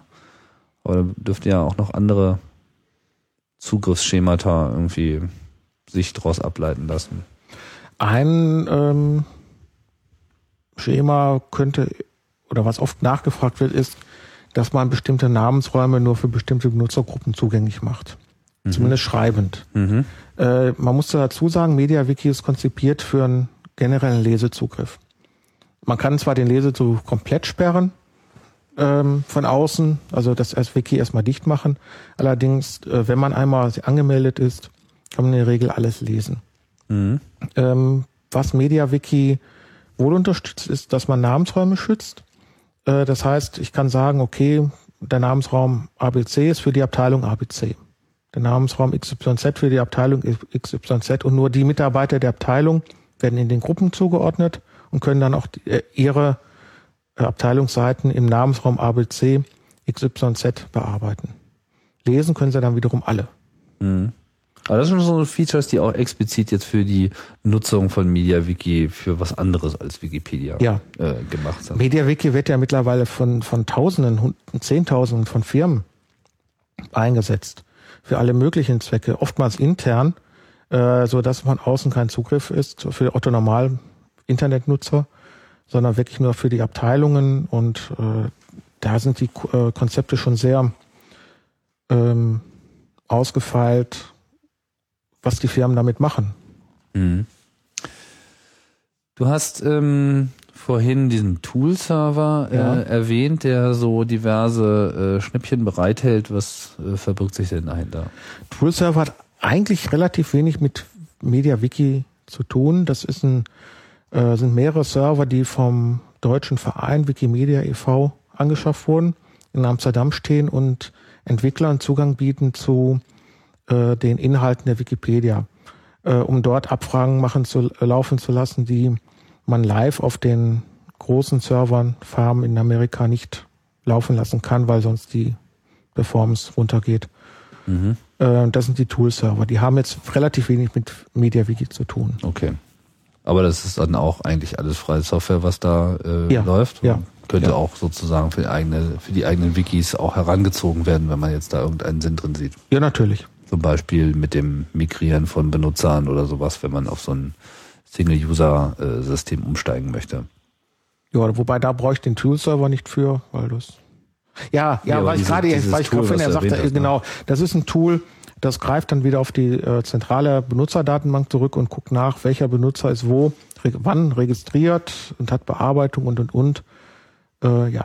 Naja, also deswegen wollte ich das ansprechen. Also Genau. vielleicht gibt's ja da sozusagen auch noch so ein paar Tools auf diesem Tool-Server, die jetzt auch außerhalb vom Wikipedia-Projekt interessant sind, die jetzt so, keine Ahnung, einem irgendwie bei Problemen helfen. Naja, vielleicht kommen wir noch auf welche. Ja, eine Eigenschaft von MediaWiki, die ich sehr auffällig finde, weil das ja auch in der Wikipedia heftig benutzt wird, ist die Möglichkeit, so allgemeine Formatvorlagen äh, Vorlagen wieder zu verwenden, die sogenannten Templates. Also ich glaube, im Deutschen heißt es Vorlage. Vorlage oder Vor- Formatvorlage, genau. Ähm, wie ist denn das, wie ist denn das in der Software realisiert? Also wie funktioniert das? Die Vorlagen äh, werden zum technisch äh, auch in einem eigenen Namensraum gespeichert. der heißt einfach Vorlage beziehungsweise Englisch Template. Und wenn äh, dort kann man reinschreiben, äh, erstmal was man will. Man kann reinschreiben, ähm, schönes Beispiel, einfach kurzes, knackiges Beispiel für eine Vorlage ist ein Link zur Deutschen Nationalbibliothek. Mhm. Äh, das heißt, ich äh, schreibe in die Vorlage rein irgendeinen HTTP-Link zur Deutschen Nationalbibliothek mit einer äh, Personennummer, zeige mir alle Werke, die von dem Autor veröffentlicht wurden. Äh, das ist so ein Link und aber ich erstelle so eine Vorlage und wenn ich dann Artikel über den Autor schreibe, muss ich dann nur noch äh, reinschreiben, jetzt mit geschweiften Klammern, doppelte geschweifte Klammern statt eckigen Klammern, PND, ein Pipe, also ein senkrechter Strich. PND? PND, Personennamendatei. Äh, Achso, so, so nennst du jetzt diese Vorlage oder so? Die, so heißt die, ja, ja, genau. Die, okay. die Vorlage heißt, ich habe die einfach PND genannt. Okay, das heißt, die existiert selber erstmal in dem Namensraum Vorlage genau. und heißt PND und Ja. dann bezieht man sich mit geschweiften Klammern äh, Vorlage Doppelpunkt PND da drauf. Genau. Und dann kommt die Nummer, die Personennummer des, des Autors, geschweifte Klammer zu, geschweifte Klammer zu, doppelt nämlich. Und dann so getrennt mit äh, senkrechten Strichen die Parameter, ne? Genau. Das heißt im Prinzip so eine Art Subroutine. Man ruft äh, quasi das Template auf mit äh, und übergibt ihm bestimmte Parameter, Genau. die dann dort eingebaut werden. Das ist war, das Beispiel war jetzt ein ganz einfaches Beispiel. Ich übergebe eine Zahl an äh, eine URL, an äh, die äh, Link zur Nationalbibliothek. Und so werden diese ganzen Infoboxen zum Beispiel Richtig. gemacht. Was weiß ich, wenn ich jetzt eine Stadt nachschlage in der Wikipedia, da hat man dann rechts immer so diese einheitlichen Tabellen mit lalala, Einwohnerzahl, schnickes Gedöns, hier ist die Koordinate und dieser ganze Kram, Landkreiszugehörigkeit und so. Und man kann mit den Vorlagen auch äh, etwas programmiert, äh, programmieren. Braucht man allerdings noch eine weitere Extension für von MediaWiki Parser Functions, mit denen man äh, if-Abfragen machen kann, mit denen man äh, Switche äh, äh, programmieren kann. Äh, rechnen kann man damit, so dass man zum Beispiel, ein schönes Beispiel ist, um bei, bei den Orten zu bleiben, ich übergebe Koordinaten. Der Ort liegt bei 7 Grad äh, 45 Minuten und äh, weiß ich nicht, 58 Grad 16 Minuten, Länge, Breite jeweils und übergebe das über die Vorlage, also schreibe das in die Vorlage rein und die Vorlage rechnet mir dann aus, wo ich einen Punkt setzen muss oder wo, nein, nicht ich, sondern wo das System mir einen Punkt setzt auf eine Deutschlandkarte, um den, äh, die Lage des Ortes zu symbolisieren. Geokoordinaten umrechnen. Genau. Was in dem Fall wahrscheinlich auch erstmal die Überführung in äh, dezimale Notation der äh, Koordinate auch beinhaltet. Gehe ich von aus, habe mir die jetzt im Detail nicht angeschaut, aber ja, Damit kann man das ja meistens ein bisschen einfacher machen als ja, ja, natürlich. ja, Minuten, Sekunden Notierung. ja. Ähm, und Pfiffig. Wie Ja. heißt die Extension? äh, Parser Functions. Parser Functions. Und da ist das alles mit drin. Rechnen, zusammenbauen, if then. Schnickes. Ja, Das ist halt sozusagen nochmal so eine kleine Programmiersprache mittendrin. eine ganz kleine. Ja, man kann keine Schleifen bilden. Äh, man, es gibt keine String-Funktionen. Also ein paar Sachen, die Kann sich nicht verhaspeln sozusagen. genau. Der Wunsch besteht zwar immer wieder, dass man auch mehr machen kann, allerdings da haben die Das ist natürlich eine Gefahr. eben Können denn Vorlagen auch Vorlagen wieder verwenden? Also Ja. kann man die auch so ineinander ver verdingsen und wie wird da verhindert, dass sich die Vorlagen gegenseitig aufrufen? Ähm, also man kann sie verschachteln. Es gibt äh, Parameter, die hart codiert sind. Wird geguckt, wie oft ähm, Wurde schon wer aufgerufen. wurde schon aufgerufen, Ver Verschachtelungstiefe. Und irgendwann sagt der System einfach Stopp, Abbruch. Mhm, verstehe. Einfach um das so äh, auszuschließen. Ja. Pfiffig. Mhm. Ah. Was, was ja diese Templates so ein bisschen mh, versuchen, ist ja, ähm, wie soll ich sagen, Daten, die über mehrere Artikel hinweg immer wieder einen selben Charakter haben, auch auf eine ähnliche Art und Weise darzustellen. Im Prinzip handelt es sich ja hierbei auch um, naja, wie soll ich sagen, gen generalisierte Datenfelder, die man aber dann vielleicht ja auch maschinell auswerten möchte. Also hier stellt sich sozusagen die Frage nach, nach Metadaten. Mhm. Also jetzt das Wiki quasi selber auch wie so eine Benutzerdatenbank verwenden möchte, so dass man eben mit dem Wiki Daten erfasst und die dann aber später tatsächlich auch mit dem Programm wieder ausliest. Was gibt's da? Also wie ist das realisiert worden? Ist das schon realisiert worden? Es gibt ja so ein Metadatenfelder, die bei Personen zum Beispiel in der Wikipedia unten ja. dran kleben. Was steckt dahinter? Dahinter steckt auch wieder der Toolserver in dem Fall, weil MediaWiki selber bietet keine Auswertungsmöglichkeiten an. Leider. Was uns wirklich noch fehlt im MediaWiki sind vernünftige Möglichkeiten, solche Metadaten zu erfassen äh, und auch getrennt zu erfassen. Äh, es gibt zwar Semantik MediaWiki, aber das ist eine völlig andere Entwicklungsschiene. Das ist so ein Spin-off von MediaWiki. Oder ja, wie? genau. Mhm. Ähm, da kann man semantische Daten mit erfassen, ähm, was allerdings in der Wikipedia gemacht wird. Die Vorlagen, zum Beispiel die, äh, über Personen, da wird dann gezielt erfasst Name, Vorname, Geburtsort, Geburtsdatum, Sterbeort, Sterbedatum, Beruf. Das sind so die Basisdaten. Die werden dann, äh, wie alle anderen Inhalte auch, auf den Toolserver gespiegelt und dort gibt es dann Programmierer, die diese äh, Vorlagen auswerten und gucken, ähm, nach, um dann äh, nach Geburtsjahre Listen zu erstellen oder nach Beruf, nach, äh, nach Namen. Wichtig ist ja auch die Sortierung bei Personen. Man kennt es aus dem normalen Lexikon, dass äh, Personen nach Nachname, Vorname zu finden sind. In der Wikipedia finden wir alle Personenartikel über Vorname, äh, leer Nachname. Beziehungsweise wie auch immer der Name in dem jeweiligen Sprachraum geschrieben ja, natürlich. wird. Ja, ja, ne? natürlich. Mhm. Selbstverständlich. Mhm. So, und wenn man jetzt sich anschaut, äh, es gab ja schon verschiedene DVDs mit Wikipedia-Inhalten und die Suchfunktionen äh, sind dann aber immer darauf, äh, oder auch Sortierfunktionen nach Nachname, Vorname, da wird dann auf die Metadaten äh, in den Personendaten zurückgegriffen. Mhm. Die werden dann speziell ausgelesen und äh, neu sortiert.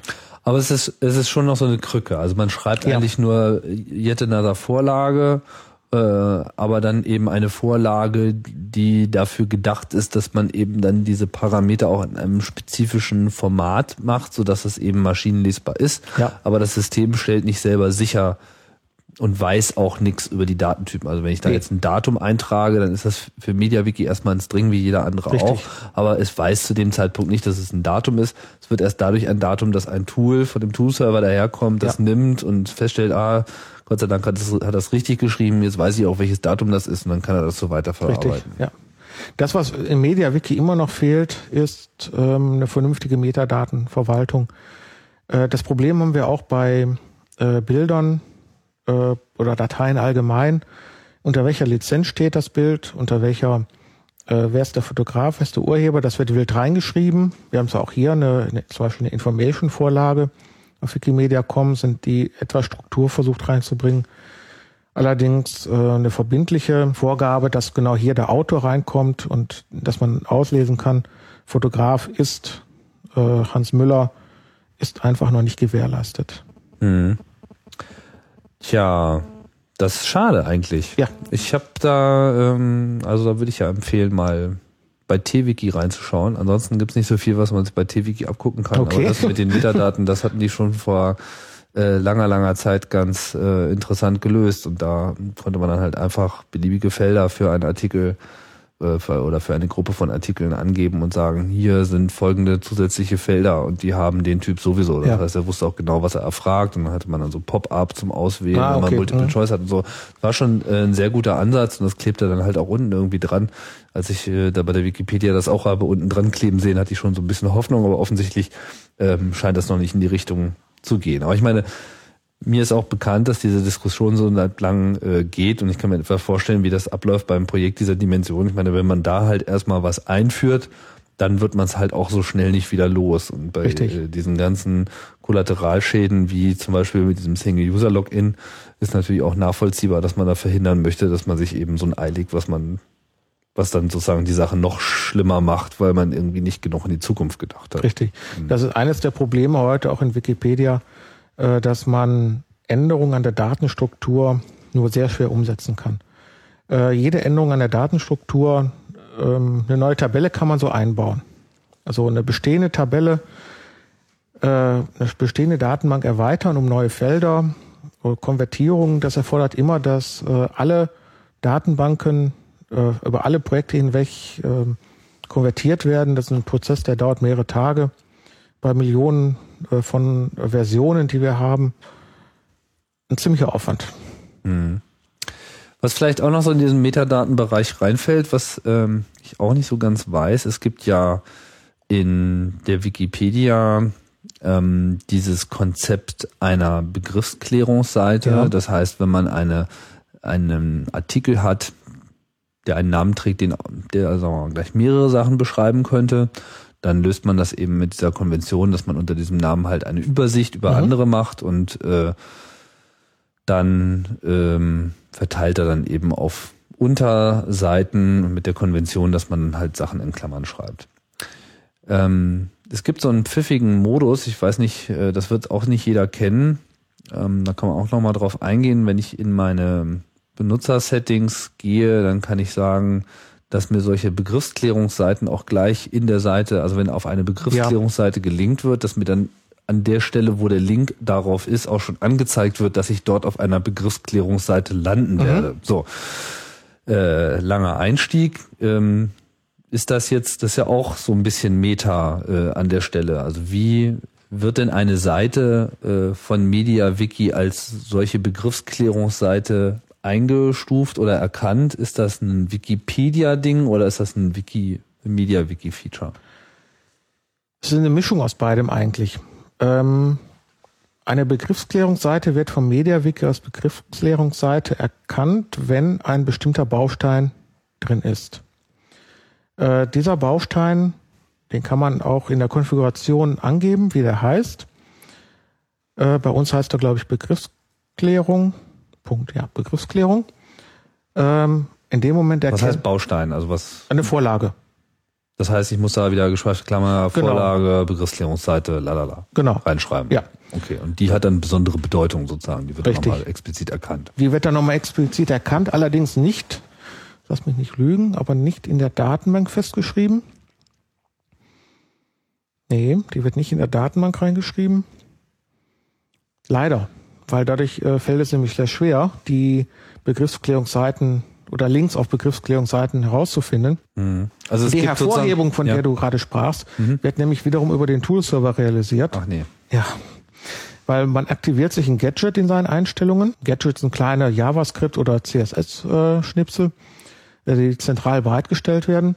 In dem Fall äh, die Begriffsklärungsprüfung äh, guckt wiederum über den Toolserver nach, ist der Link ein, äh, geht der Link auf eine Begriffsklärungsseite. Mhm. Äh, das stellt MediaWiki selber nicht bereit. Mhm. Leider. Verstehe. Okay, ich, äh, ja, ich hatte so die milde Hoffnung, dass es äh, so eine Art Seitentyp gibt, dass man sozusagen sagen kann, ich bin nicht nur eine Seite, sondern ich bin eine Begriffsklärungsseite. Nee, leider nicht. Äh, der einzige, die einzige, der einzige Seitentyp, der im Moment einfällt, ist die Weiterleitung. Genau, weil das, darauf wollte ich nämlich auch hinaus, weil da gibt's ja auch eine spezielle Syntax. Ja. Man schreibt halt Lattenzaun Redirect sozusagen ja. an eine, also eine Weiterleitungsseite ist eine Seite, die, wenn man auf sie trifft, bei Default weiterleitet. Richtig. Und zwar sofort weiterleitet. Ja. Das heißt, ich springe auf irgendwie einen Artikel und dann ist es aber, sagen wir mal, typisches Beispiel Al-Qaida, ja, das schreibt irgendwie jeder anders mhm. und äh, klar, man weiß, dass äh, das mal so und mal so, mal mit Q, mal mit K, mal mit L, mal mit Al äh, geschrieben wird und damit man jetzt nicht immer wieder diesen Stress hat, äh, falsch zu landen, gibt's einfach eine ganze Reihe von Redirects, eben von all diesen Schreibweisen auf die eine Schreibweise, die jetzt die Community als die richtige TM äh, auserkoren ja, hat, ja, ja. Äh, auf welcher Basis auch immer. Und dann geht das ja automatisch. Und dann kann man aber immer noch, dann kriegt man diesen Hinweis, dass man eben über eine solche Weiterleitungsseite gehüpft ist und dass man dann irgendwie in dem Moment auch wieder zurückmarschieren kann und sagen kann, jetzt will ich aber wirklich auf diese Weiterleitungsseite als solche und nicht wie ein Sprungbrett dann gleich wieder weitermarschieren. Mhm. Und dann kann man die halt auch entsprechend bearbeiten. Aber sehr viel mehr reinschreiben als wohin du sie weiterleitet, kann man sozusagen nicht. Nein, nein. Es wird eher eigentlich Wäre das dann mit so einer Begriffsklärungsseite nicht eigentlich auch ein guter Ansatz, dass man sagt, Lattenzaun, was weiß ich, Es wäre gut. generischer äh, Begriff und dann macht man gleich all diese ganzen Varianten. Ja, wäre ein schöner Ansatz. Wäre ein schöner Ansatz. Ist aber nicht realisiert bis jetzt. Mhm, okay. Leider. Aber ich kriege ein Bier, wenn es dann so eingebaut wird. Ja. Super. Bin ich ja beruhigt. An sich ist das ja eine sehr schöne, eine sehr schöne Eigenschaft, die man durchaus nochmal hervorheben kann. Ich erinnere mich auch, dass das ähm, damals, als ich so eine so ein ähm, heftiges Liebeswochenende mit MediaWiki hatte, langes Jahr 2003, dass es so eine der Sachen ist, die ich wirklich äh, ganz toll gefunden habe, weil die einfach so praktisch ist, wenn man halt etwas falsch benannt hat. Mhm. Oder eben genau diesen Fall, den ich auch eben mit den Begriffsklärungsseiten schon beschrieben habe, dann benennt man nicht um, sondern man verschiebt. Ja. Und dieses Verschieben erzeugt automatisch diesen Fußabdruck der Weiterleitungsseite. Genau. Aber mehr auch nicht, ne? Das ist ja eigentlich alles. Mir auch nicht, das ist alles. Ja, Kann man seit neuestem übrigens auch unterdrücken. Mit den Features ist das so eine Sache. Ähm, sehr aus, äh, also sehr, sehr featurereich ist ja auch diese Tabellenfunktionalität. Aber da muss man ja ganz schön, da muss man ja ganz schön tippen. Ja, Also so eine komplexe Tabelle in Wikisyntax zu schreiben, ist irgendwie kein Spaß. nö, Spaß nicht. Ähm, Frage ist, ob es ist, ist in HTML Spaß. Mehr Spaß zu schreiben. Ähm, ich kenne Leute, die schreiben so schnell in HTML-Syntax unter als in Wikisyntax. Ähm, ich mag, bei mir ist es andersrum. Vielleicht auch, weil ich etwas mit Wikisyntax aufgewachsen bin. Kann man denn, kann man denn das auch noch in HTML eintragen? Ja. Kann man generell HTML in MediaWiki verwenden und dann wird das als solches übernommen oder wird das nochmal gepasst? Also wie läuft Äh, das? Das meiste an HTML äh, kann man einfach äh, reinnehmen. Das wird auch einfach weitergereicht. Äh, es gibt allerdings eine Whitelist an ähm, Befehlen, die weitergereicht werden. Alles andere wird ausgefiltert. ah, also man heißt, kann, man kann schon ein, äh, ein Table, ein, ein T-Body, ähm, also die ganze Tabellensyntax zum Beispiel. Man kann auch Diffs äh, oder Spans und ähm, und dann bleibt das aber auch als solches, wird nicht in, in äh, Wikisyntax überführt. nein, nein, das wird dann äh, äh, bleibt in HTML-Syntax stehen. Ah ja. Das heißt, man hat sozusagen die Möglichkeit, entweder das eine oder das andere zu verwenden, wenn Ja. man mit einem von den beiden nicht klarkommt. Ja, richtig. Ah ja. Bezieht sich das nur auf Tabellen oder gibt es da auch noch andere Geschichten? Mm, Was für eine Frage, wa? Was für eine Frage. Äh, wie gesagt, man kann äh, Farben verwenden, indem man sagt, okay, ich möchte jetzt äh, diesen, diesen Satz im Abschnitt rot färben. Mhm. Dann äh, setze ich um den Satz ein äh, Span, Color, Color, äh, Ah ja, Doppelpunkt Red.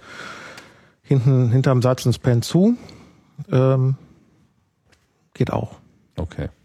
Darf man im, im Artikel, Wikipedia-Artikel nicht machen, aber wenn man auf Benutzerseiten oder in fremden Wikis natürlich klar.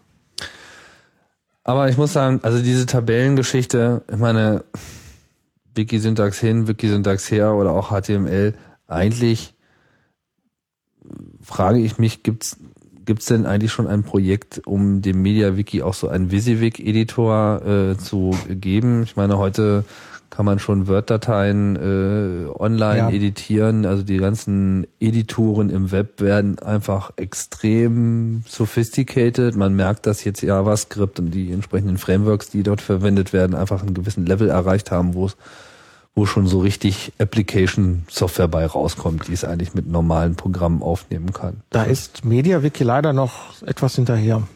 Es gibt einen. Weil man nicht will oder weil man sich da wieder nicht einigen kann oder weil es niemand gibt, der es macht? Was für eine Frage. Was für eine Frage, was man will schon, aber bei MediaWiki, ich sagte es vorhin schon mal, ist alles darauf basiert, dass es mit Wikipedia läuft, kontinuierlich läuft. Das heißt, jede Weiterentwicklung, die stark eingreift in ein System, ist ähm, braucht Zeit. Ist viel zu viel Zeit meiner Meinung nach. Äh, die Usability, schönes Stichwort, schönes Schlagwort, Usability, Benutzerfreundlichkeit leidet sch- schon darunter, gerade in Wikipedia äh, oder überhaupt, du sprachst dieser Tabellensyntax an. Ähm, neue Benutzer, die weder HTML noch Tabellensyntax oder Wikisyntax kennen, die können keine Tabelle machen. Aber die können ähm, mit so einem Framework locker eine Tabelle zeichnen und, und Felder machen, was weiß ich. Es gibt den FCK-Editor als Erweiterung für MediaWiki, ist allerdings noch ziemlich Alpha oder Prä-Alpha. FCK. Mhm.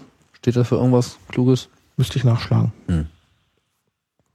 Kommen ja interessante Assoziationen hoch, aber das ist im Prinzip sowas. Also das, Ja, der, der geht in die Richtung. der geht in die Richtung, der erzeugt allerdings ziemlich unsauberen Wikicode. Ah, Ähm, deswegen wird er auch bei uns nicht eingesetzt in der Wikipedia. so, um das aber, um dem aber abzuhelfen, ähm, hat dankenswerterweise Ende letzten Jahres eine amerikanische Stiftung 890.000 Dollar gespendet, die Stanton Foundation, um die Usability wieder voranzubringen, um Benutzer äh, wieder mehr zu Autoren zu machen und nicht zu Code-Hackern. Äh, wenn man sich heute einen komplexen Artikel in der Wikipedia öffnet, ich meine, ich rede zwar oft von Wikipedia, ist mal halt mein Heimatprojekt, aber es gilt auch für jedes andere Wiki in der Welt. Wenn man die ganzen Vorlagen hat, äh, Tabellensyntax und so weiter, bis man erstmal beim eigentlichen Artikel ist, de, de, de, dem Kern einer, einer Seite, kann man schon mal zwei, drei Bildschirmseiten runterscrollen. Und äh, normaler Benutzer steigt da nicht mehr durch. Wir sind äh, im gewissen Sinne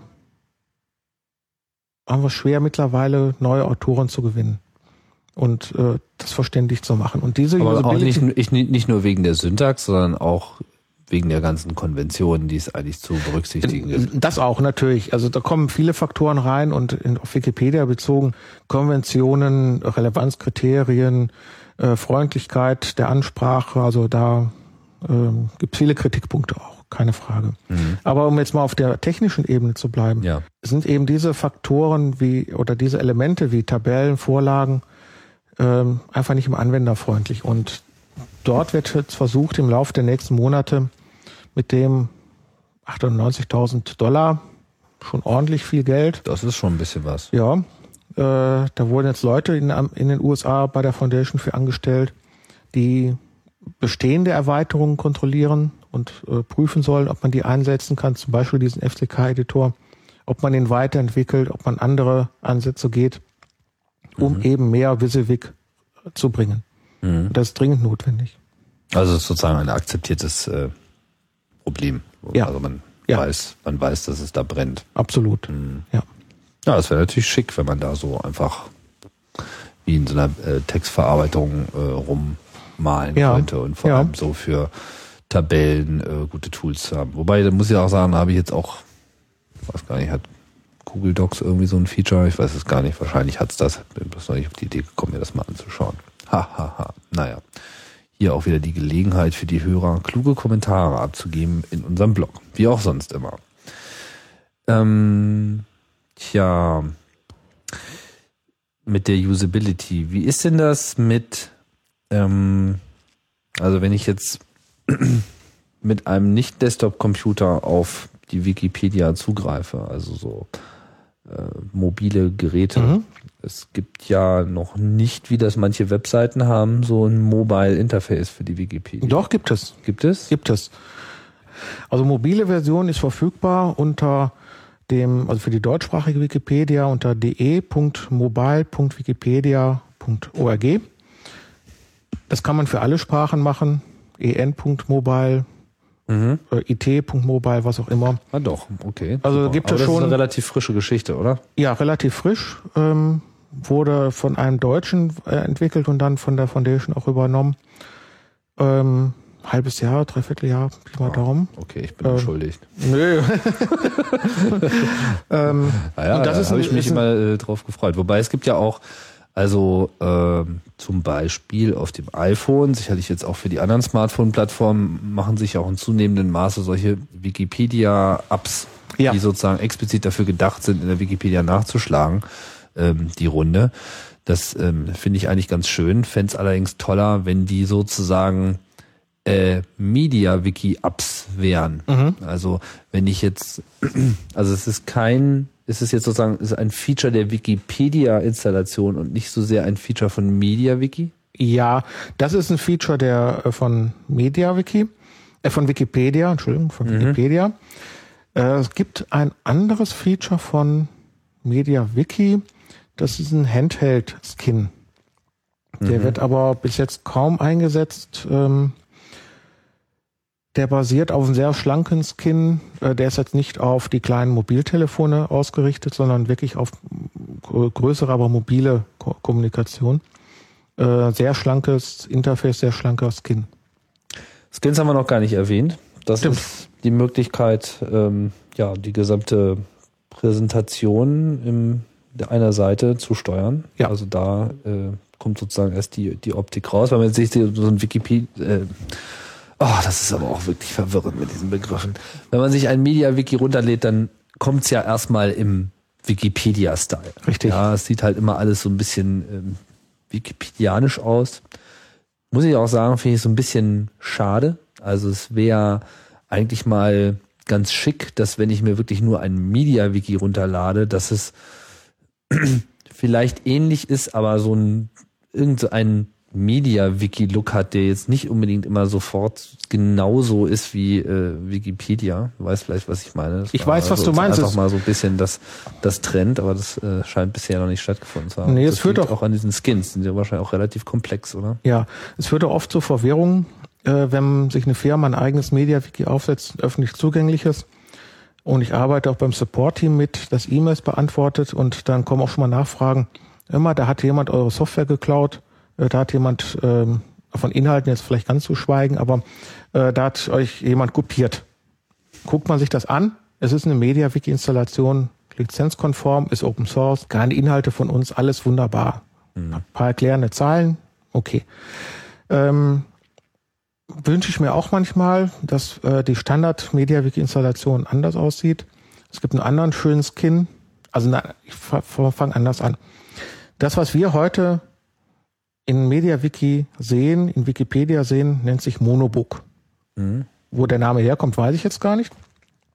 Der wurde irgendwann mal Monobook getauft. So heißt einfach der Skin, das Aussehen. Das kam irgendwann mit, ich glaube mit MediaWiki 1.3 oder 1.4, Ja. äh, dass das sozusagen eingeführt wurde. Vorher gab es noch diesen ganz altbackenen ähm, Look. Genau, Cologne Blue hieß er früher. Äh, wie auch immer.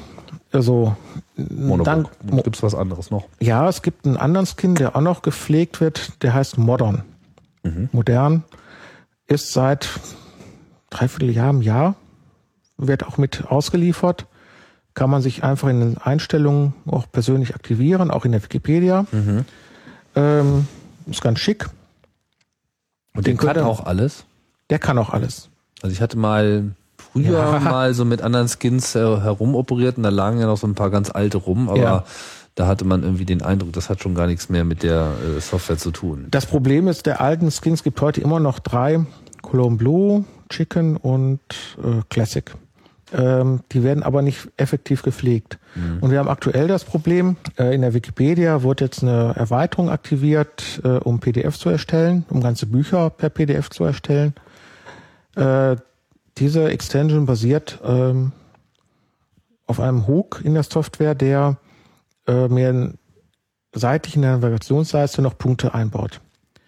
Diese, dieser Hook in der Software ist allerdings nur für Monobook und Modern verfügbar. Und es gibt immer noch Benutzer, die schwören auf die alten Skins. Warum auch immer, die mögen irg- irgendwelche Vorteile haben. Ähm, Aber denen fehlt dann einfach diese Funktionalität. richtig, denen fehlt diese Funktionalität. Und ich sage immer, Leute, lasst uns diese alten einstampfen. Diese alten Skins, weil Wenn die nicht die gleiche Funktionalität haben. Ja, Dann und, ist das und ja das hat keiner, Quatsch, ne? es hat keinen Entwickler und, und man muss ja dazu sagen, die Entwickler arbeiten ja fast alle auch freiwillig in MediaWiki mit. Mhm. Es gibt zwei bezahlte Entwickler von der Foundation, die allerdings mehr oder weniger die, die Server am Laufen, zu versuchen laufen halt haben. Mhm. Ja. Ähm, und äh, noch einen Fre- äh, Freiberuflichen, der ähm, mitarbeitet. Alle anderen Machen arbeiten Spaß an der Freude. Spaß an der Freude. Und dort hat keiner Spaß daran, die alten Skins zu pflegen. Mhm. Ich auch nicht. Ja, ja. Aber es ist trotzdem auf jeden Fall ein, einer, einer, einer der Mängel. Ich meine, das habe ich auch bei, bei keinem Wiki bisher gesehen, aber MediaWiki wäre natürlich prädestiniert dafür, dass man da auch, ähm, das ist mal wieder so ein toller Vorschlag von mir, man halt auch ähm, das so weit treibt, dass man eben so ein Skin auch wirklich von vornherein darauf gehen, dahingehend entwickelt, dass es eben leicht äh, themebar ist, dass man dem sozusagen schnell und einfach mit CSS einen bestimmten Look äh, verpasst, der eben, was weiß ich, zum jeweiligen Ding passt. Ich meine, ich habe diverse Media-Wiki-Installationen gesehen, Mhm. wo sich ein paar Designer echt richtig ein Bein ausgerissen haben.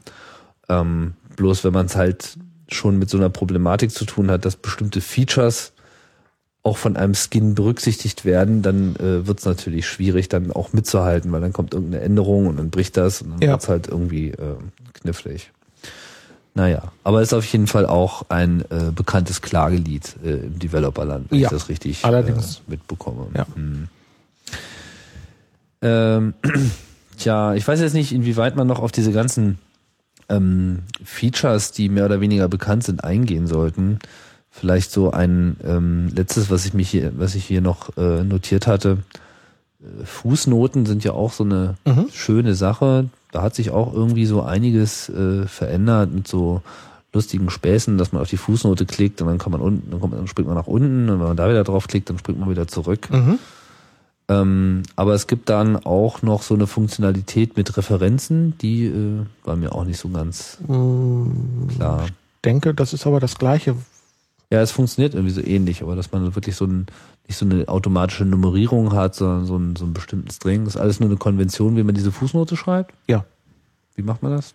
Ähm, das ist auch wieder eine Extension zur MediaWiki, die Site Extension, Ah, mit der äh, man mit einem bestimmten Markup, in, in dem Fall ist es ein Spitze Klammer auf, Ref, Spitze Klammer, und dann ähm, steht im Buch von Heinz Meyer, Seite 88, mhm. oder eine URL, egal.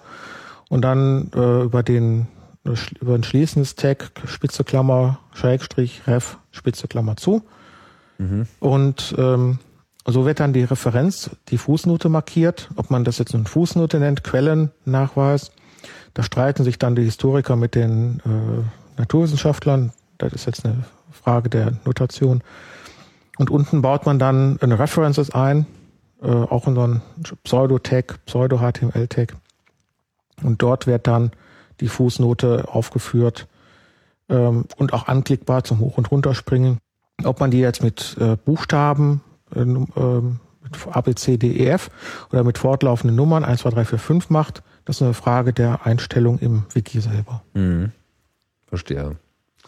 Das heißt, man hat es aber schon so mit einem ziemlichen Syntax-Wildwuchs Ja. auch zu tun. Man Ja. hat irgendwie Wiki-Syntax, dann kann man irgendwie so HTML, aber nur manches und dann gibt's aber auch Sachen, die sehen aus wie HTML, sind aber kein HTML, sondern sind eigentlich auch wieder Wiki-spezifische Syntax. Richtig, ja. Das sind dann diese Parser-Tags, äh, dieses Ref, was ich ansprach. Ähm, da gibt es noch einen, um Computercode als Source-Code äh, lesbar darzustellen, zu formatieren. Ähm, der wird mit Source angefangen, Source und dann der Sprachcode.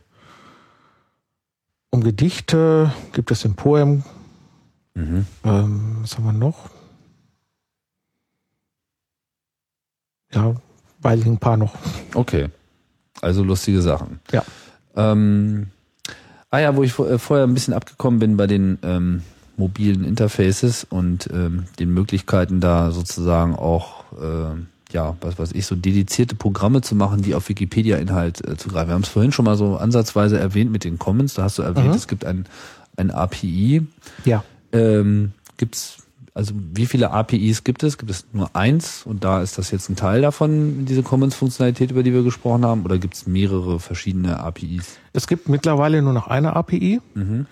Äh, mit der kann man mittlerweile eigentlich alles machen. Man kann mit ihr ähm, Artikel, also Seiten lesen, äh, Metadaten zu den Seiten lesen, also ob eine Seite geschützt ist, gesperrt ist, ähm, ob, ob es eine Weiterleitung ist, ob es ähm, Namensraum. ob Namensraum zur Seite, Mhm. kann man auslesen.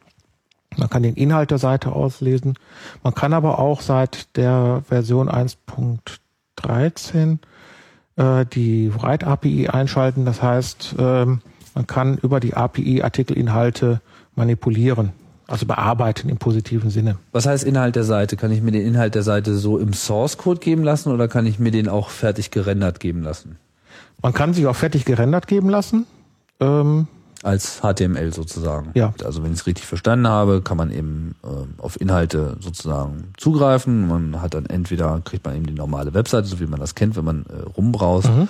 oder wenn man halt äh, über die URL bestimmte Parameter übergibt, kann man dann eben auf diese Inhalte zugreifen. Und man kann jetzt sozusagen lesen und sich den Inhalt aber auch als rohes HTML Ja. kommen lassen, sodass Ja. man das dann einfach in irgendeinem Programmfenster oder so anzeigt. Also Richtig. so einen einfachen Reader zu machen, der jetzt ähm, auch für das eigene MediaWiki ist, aber Teil eines Programmes ist, ist eigentlich keine, keine besondere Schwierigkeit. Nein. Man kann sich auch als XML ausgeben lassen, als JSON, als PHP. Er gibt insgesamt, was lese ich hier, zehn verschiedene Formate, Mhm.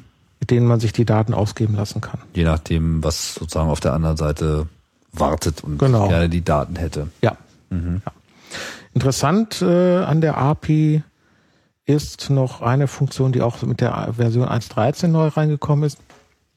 Wenn man eine eigene MediaWiki-Installation hat, kann man mit vier Zeilen in der Local Settings sich auch die einen Zugriff auf Wikimedia Commons oder auf eine zentrale, andere zentrale Mediendatenbank ähm, einrichten. In dem Fall jetzt auf Wikimedia Commons. Das heißt, ich bild, äh, binde, wenn ich den Dateinamen weiß, binde ich einfach ein Bild ein, das auf Commons liegt und das wird dann mit meinem lokalen Wiki einfach angezeigt. Ich brauche keine Dateien rüber kopieren, ich muss keine äh, Lizenzinformationen rüber kopieren. Die werden automatisch transparent mit angezeigt, wenn ich auf die Bild, auf das Bild klicke. Eigentlich eine sehr schöne Sache. Also entweder man nimmt die Comments oder man baut sich seine eigenen Comments, weil wenn man selber irgendwie eine Farm von mehreren Wikis hat, Natürlich. dann kann man dann halt auch irgendwie seine Sachen hinterlegen. Ja, natürlich. Wie ist denn das so ähm, mit Bild und Ton eigentlich?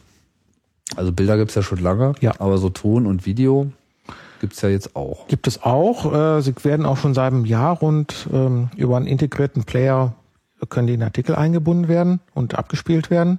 Je nachdem, was der, was der Computer für Codecs hat, äh, QuickTime oder über einen Java-Player oder ähm, ja, das sind so Cortado-Player, so die äh, wichtigsten. Ähm, eine ganz tolle Sache, allerdings auch noch etwas ähm, von der Größe beschränkt. Das heißt, das heißt beschränkt, wir können auf Coms mittlerweile Dateien bis zu 100 MB hochladen. Äh, was noch in der Entwicklung ist, ähm, ist einmal die native Darstellung von Videos im Browser. Aktuell hat die Mozilla Foundation 100.000 Dollar gespendet, damit mit dem neuen Firefox 3.1 äh, dass ähm, Videos nativ dargestellt werden können. Was meinst du mit nativ dargestellt werden? Das heißt, da gibt es irgendein so Video-Tag. Ah, mit dem neuen HTML5 Standard. Genau, genau. Kommt. Mhm. Richtig. Mhm. Ähm, was aber auch in der Mache ist, dass ähm, die meisten Videos liegen heute vor im Format ähm, äh, AVI, beziehungsweise gut, ist ein Containerformat, aber in nicht freien Videocodecs. Mhm. Wikipedia, Wikimedia Commons akzeptiert allerdings nur Videoformate, die frei sind, frei von Patentrechten. Ähm, konkret ähm, Oxiora, OGG, OGV ähm, als Endung. Und hier ist eine, ähm, wird gerade entwickelt, dass man das on the fly das Video umkodiert wird. Das heißt, man lädt es irgendwie als AVI, MPEG-4 oder was auch immer hoch und dann Genau. wird es irgendwie im Hintergrund einfach umgerechnet. Richtig. Mhm. Während des Hochladens wird umgerechnet und ein äh, patentfreies OGV wird dann äh, gespeichert. Mhm. Das befindet sich in der Entwicklung. Denke ich, wird auch im ersten Halbjahr kommen. Mhm. Und ähm, wo einige Leute sehr aktiv dran sind, Videoschnitt, dass man sich äh, bestimmte Videos zusammenkopieren kann, mit Untertitel versehen kann. Ah. Ähm, Also Video steht, dass man sozusagen auch aus, aus Videos, die vorliegen, sozusagen Bestandteile herausnimmt und auch die dann sozusagen nur zitiert. ja, Ah ja. Ah, habe ich jetzt noch nicht gesehen. Ich weiß, es wird sehr aktiv dran entwickelt. Demo habe ich jetzt aber noch nicht gesehen. Ein, ähm, ja, auch ein, ein nicht ganz unwichtiges Thema, gerade bei dem Wikipedia-Projekt, aber auch jetzt für Leute, die MediaWiki benutzen, ist ja auch die Mehrsprachigkeit. Oh. Also man merkt ja schon so, äh, das greift ja recht tief, also auch so, dass schon so Templates dann auf einmal Vorlage heißen. Das, ähm, naja, macht es natürlich in gewisser Hinsicht einfach, macht es aber in gewisser Hinsicht auch immer ein bisschen knifflig, gerade wenn man mal in Wikipedias äh, was editieren möchten, die jetzt vielleicht nicht so die eigene Sprache sind, auch wenn man da vielleicht eigentlich die Finger von lassen sollte, aber manchmal traut man sich ja so eine Änderung auch zu. Mhm, mhm. Aber wie ist denn das grundsätzlich mit, mit der Lokalisierung? Also es gibt ja das User Interface auch äh, natürlich in allen möglichen Sprachen. Ja. Man kann das auch umschalten. Geht das eigentlich pro Benutzer mittlerweile oder ist das äh, sozusagen eine Ein Einstellung des jeweiligen Wikis? Wie Also es, die, es gibt zwei Einstellungen. Einmal das, ähm, die Content-Sprache. Also das ist pro Wiki, in, in der Regel bei uns dann Deutsch. Mhm. Aber man kann auch, jeder Benutzer kann sich seine eigene Benutzersprache einstellen. Angefangen von A, AA wie AFA bis hin zu ZU wie Zulu. Ähm, wie weit jetzt diese Lokalisierung, gerade diese sind, weiß ich nicht, aber ähm, stehen über 200 Sprachen zur Auswahl. Und ähm, vorgenommen wird die Lokalisierung äh, der Sprachen äh, von auch von einem Team Freiwilliger. Die hatte allerdings nichts direkt mit der Wikimedia Foundation zu tun. Das passiert im Translate Wiki. Mhm. Ein, äh, wie gesagt, von der Wikimedia Foundation unabhängiges Wiki, das sich auf äh, Übersetzungen äh, nicht nur von MediaWiki, auch von anderen Sachen, Open Source äh, Sachen spezialisiert hat. Ähm, und dort arbeiten dann mehrere hundert Leute auch in, an, an alle möglichen Sprachen zusammen. Mhm. Wie viele Ähm, wie viel deutsche Varianten gibt's denn? Eine? Es gibt Deutsch, Deutsch-Schweizerisch, Mhm. äh, ohne, äh, ohne scharfes S, Deutsch-Österreichisch, wo der Jänner drin vorkommt. Mhm. Das war's. Ich Wenn- vermisse ja noch eine Variante. Welche? Ich hätte gern eine, eine Deutsch-Du und eine Deutsch-Sie-Version. Ja, gibt es. Tatsächlich? Die gibt es, jawohl. Ah. Ja, da, die habe ich vom Jahr auch ungefähr zusammen mit einem äh, Kollegen, der bei WikiA arbeitet, eingeführt. Ähm, man kann sich sein Deutsch, DE-Formel heißt die genau genommen, Mhm. äh, einstellen, dann wird man vom System mit, mit Sie angeredet. Ah, kick an. Ja.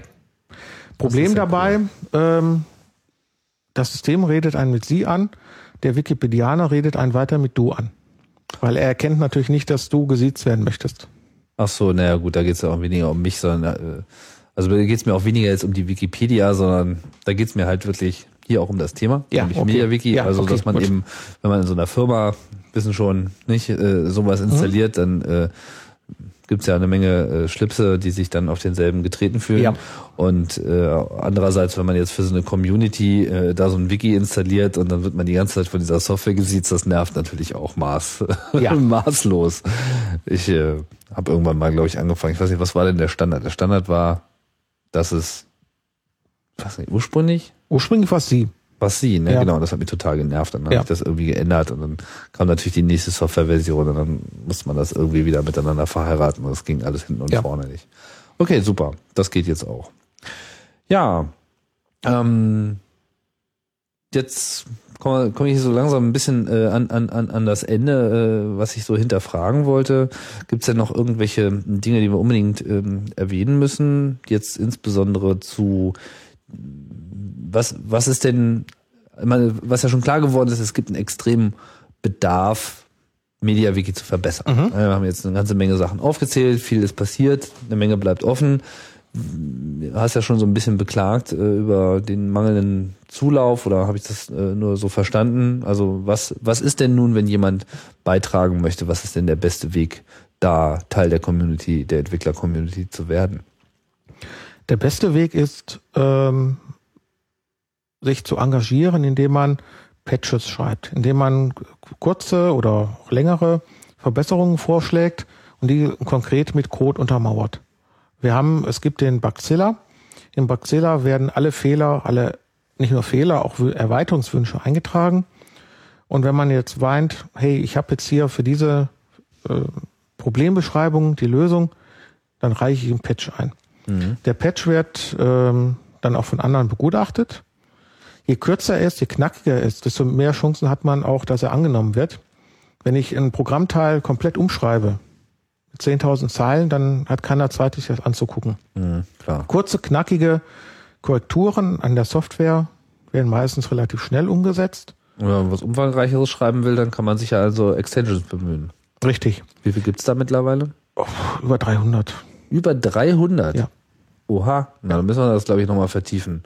Was sind denn da so die tollsten? Ich meine, ein paar haben wir ja schon erwähnt. Waren das schon die tollsten? Äh, die tollsten, sagen wir so, die wichtigsten. Wie, wie viele sind denn bei der Wikipedia aktiviert? In der Wikipedia sind aktiviert, ähm, kann ich dir sofort sagen. Der Da kann man Fachmann sich schaut nämlich, nach. ja, der Fachmann schaut nach. Da kann man sich nämlich nachgucken online mit über die Spezialseite Special Doppelpunkt Version. Ah, da ist das aufgeführt. Da ist das aufgeführt für alle offen lesbar. Wenn die Wikipedia läuft, hier sie läuft wieder, Wahnsinn.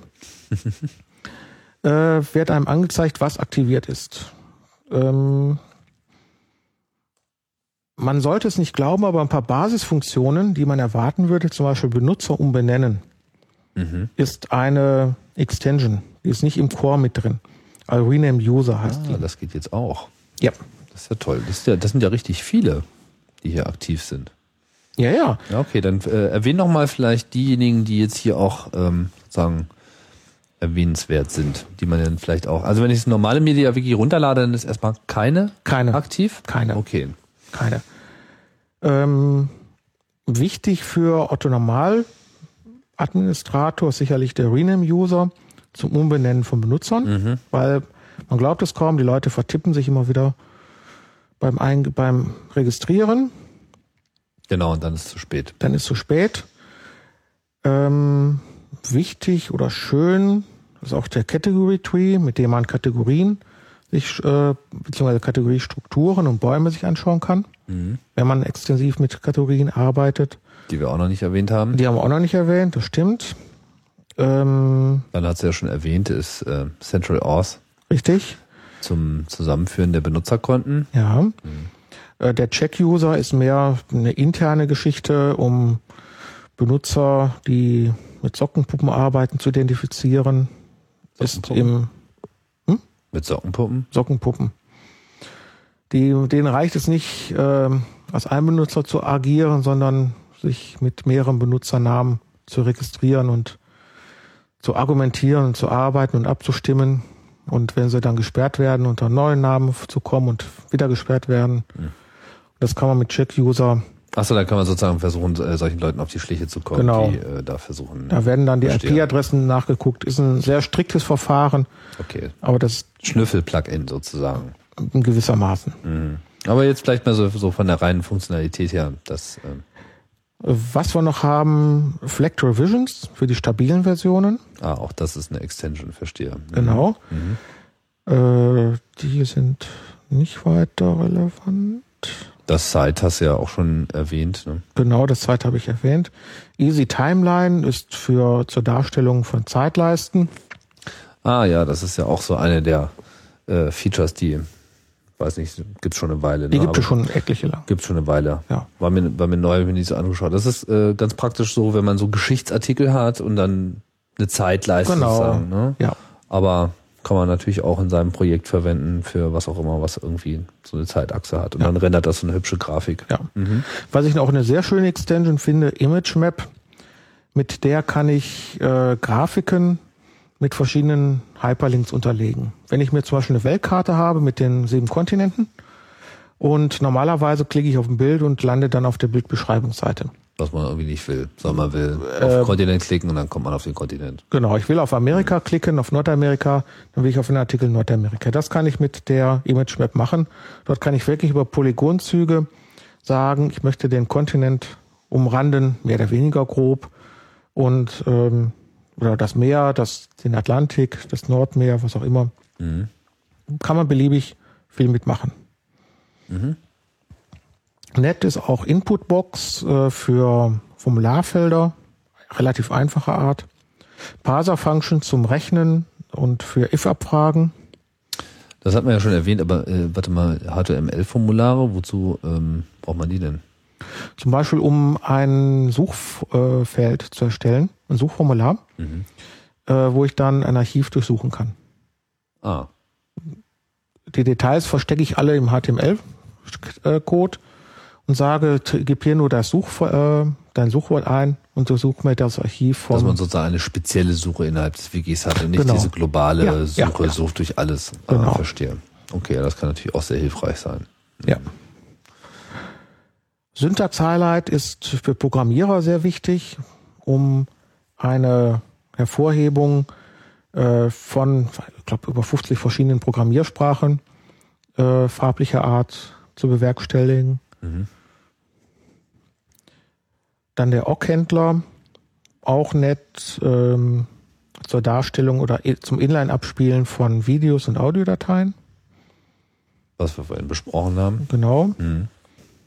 Der Rest ist vor allem viel äh, irgendwie Spam, Capture, Schnickes, irgendwie bitte Ja. nicht editieren und so weiter. Das ist natürlich ein echtes Problem für die Wikipedia. Das braucht man jetzt in seiner normalen Installation nicht unbedingt, aber Richtig.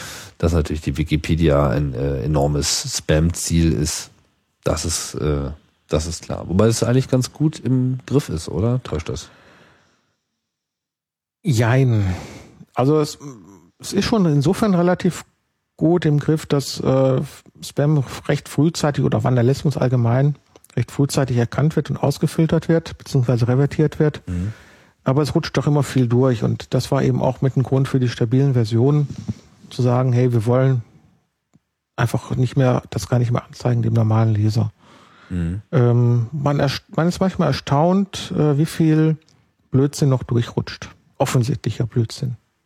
Ob nur es nun Linkspam ist oder irgendwelcher Heinz ist doof Vandalismus. Tja, das Problem haben wir natürlich nicht nur in Wikipedias, das haben wir generell im Internet. Ja, klar. Überall kommt dieser ganze Blödsinn rein. Ja, Raimund, jetzt haben wir es aber, oder? Ja, Gibt's noch irgendwie so ein, einen Blick in die Zukunft? Also was, ähm, was ist denn, also abgesehen jetzt von den Sachen, die wir so angesprochen haben, wo es halt offensichtlich hakt oder wo man sich überhaupt erstmal ähm, einig, sei, äh, einig werden muss, wo ist man sich denn einig, wohin man ähm, diese ganze Software hin entwickeln will? Also es geht im Wesentlichen wirklich nur eigentlich um den Bedarf der Wikipedia und das treibt alles an? Oder gibt es auch andere Richtungen, in die man sich da Mm, entwickeln möchte. Was ist so die der zukünftige Ausblick? Nahe Zukunft, ferne Zukunft. nahe, nahe Zukunft, sprich halbes, dreiviertel Jahr, Usability verbessern. Mhm. Sprachen wir drüber. Alles mit Blick auf Wikipedia. Zugegeben. Mhm. Ähm, es gibt, wir, wir sagten es auch über 300 Extensions. Viele davon sind wirklich äh, so speziell, dass sie nicht für die Wikipedia geeignet sind, sondern für irgendwelche Firmeninstallationen, Vereinsinstallationen. Ähm, aber der Core von MediaWiki, der ist schon auf Wikipedia ausgerichtet. Mhm. Das schon. Und ich denke, das wird ja auch in Zukunft bleiben. Mhm. Äh, muss kein Nachteil sein, weil durch die große Community kommen natürlich auch viele Wünsche und ähm, so viel Input. Da gibt es mehr Wünsche, als es Programmierer gibt. Äh, Zum einen das Mhm. und dadurch hat man eben die große, die, eine große Sammlung, Wunschsammlung, äh, die im Endeffekt für alle irgendwo gut ist. Es mag natürlich Wünsche geben, die nie erfüllt werden, weil sie keiner, die, die irgendwo firmenspezifisch sind. Aber da muss man halt äh, selber programmieren, sich Leute raussuchen, ransuchen, die im MediaWiki was können und die das dann programmieren können. Vielleicht als letztes, ich ähm, habe vorhin äh, vergessen darauf, äh, da nochmal nachzuhaken, aber äh, ist das nur mein Eindruck oder gibt es relativ viele deutsche MediaWiki-Entwickler? Mm, nee, ich glaube, du hast recht. Es gibt relativ viele. Auf Anhieb Oh. fallen mir vier, fünf ein, Die jetzt auch alle so im Chor mitbasteln? Das die auch schon, am Chor das mitbasteln. schon fast ein Drittel oder die Hälfte fast. Ja, Hat das einen besonderen Grund? vielleicht weil die deutschsprachige Wikipedia, ich bin schon wieder bei Wikipedia, aber mit die zweitgrößte ist und dort entsprechend viele.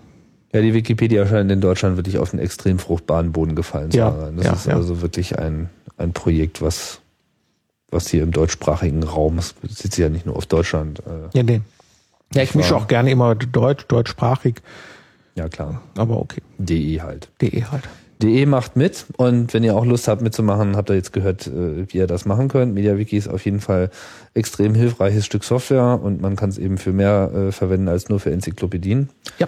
Äh, wir setzen es ja auch zum Beispiel beim CCC seit Jahren für die Veranstaltungsorganisation auch zur, auch quasi als Webseite für Veranstaltungen an, weil es einfach manchmal viel einfacher ist, äh, die Leute das irgendwie alles selber äh, schreiben lassen zu können, dass man sich dort einfach selbst organisiert. Das ist äh, einfach, da sind Wikis nach wie vor ungeschlagen und MediaWiki eben auch extrem tauglich, aber auch so für interne Dokumentation ähm, aller Art ja. taugt es auf jeden Fall.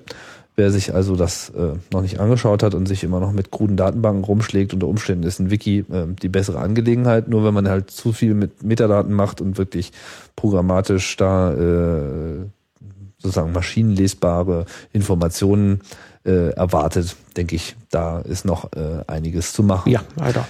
Wie auch immer, ein tolles Projekt und ich danke dir, Raimund. Ja, nicht zu danken. Die Ausführung. War meine Freude um Chaos Radio Express 111 zum Abschluss zu bringen. Da sind wir jetzt und ich bedanke mich äh, fürs Zuhören. Danke nochmal für Rede und Antwort stellen und ja, das war's und wir hören uns bald wieder hier bei Chaos Radio Express.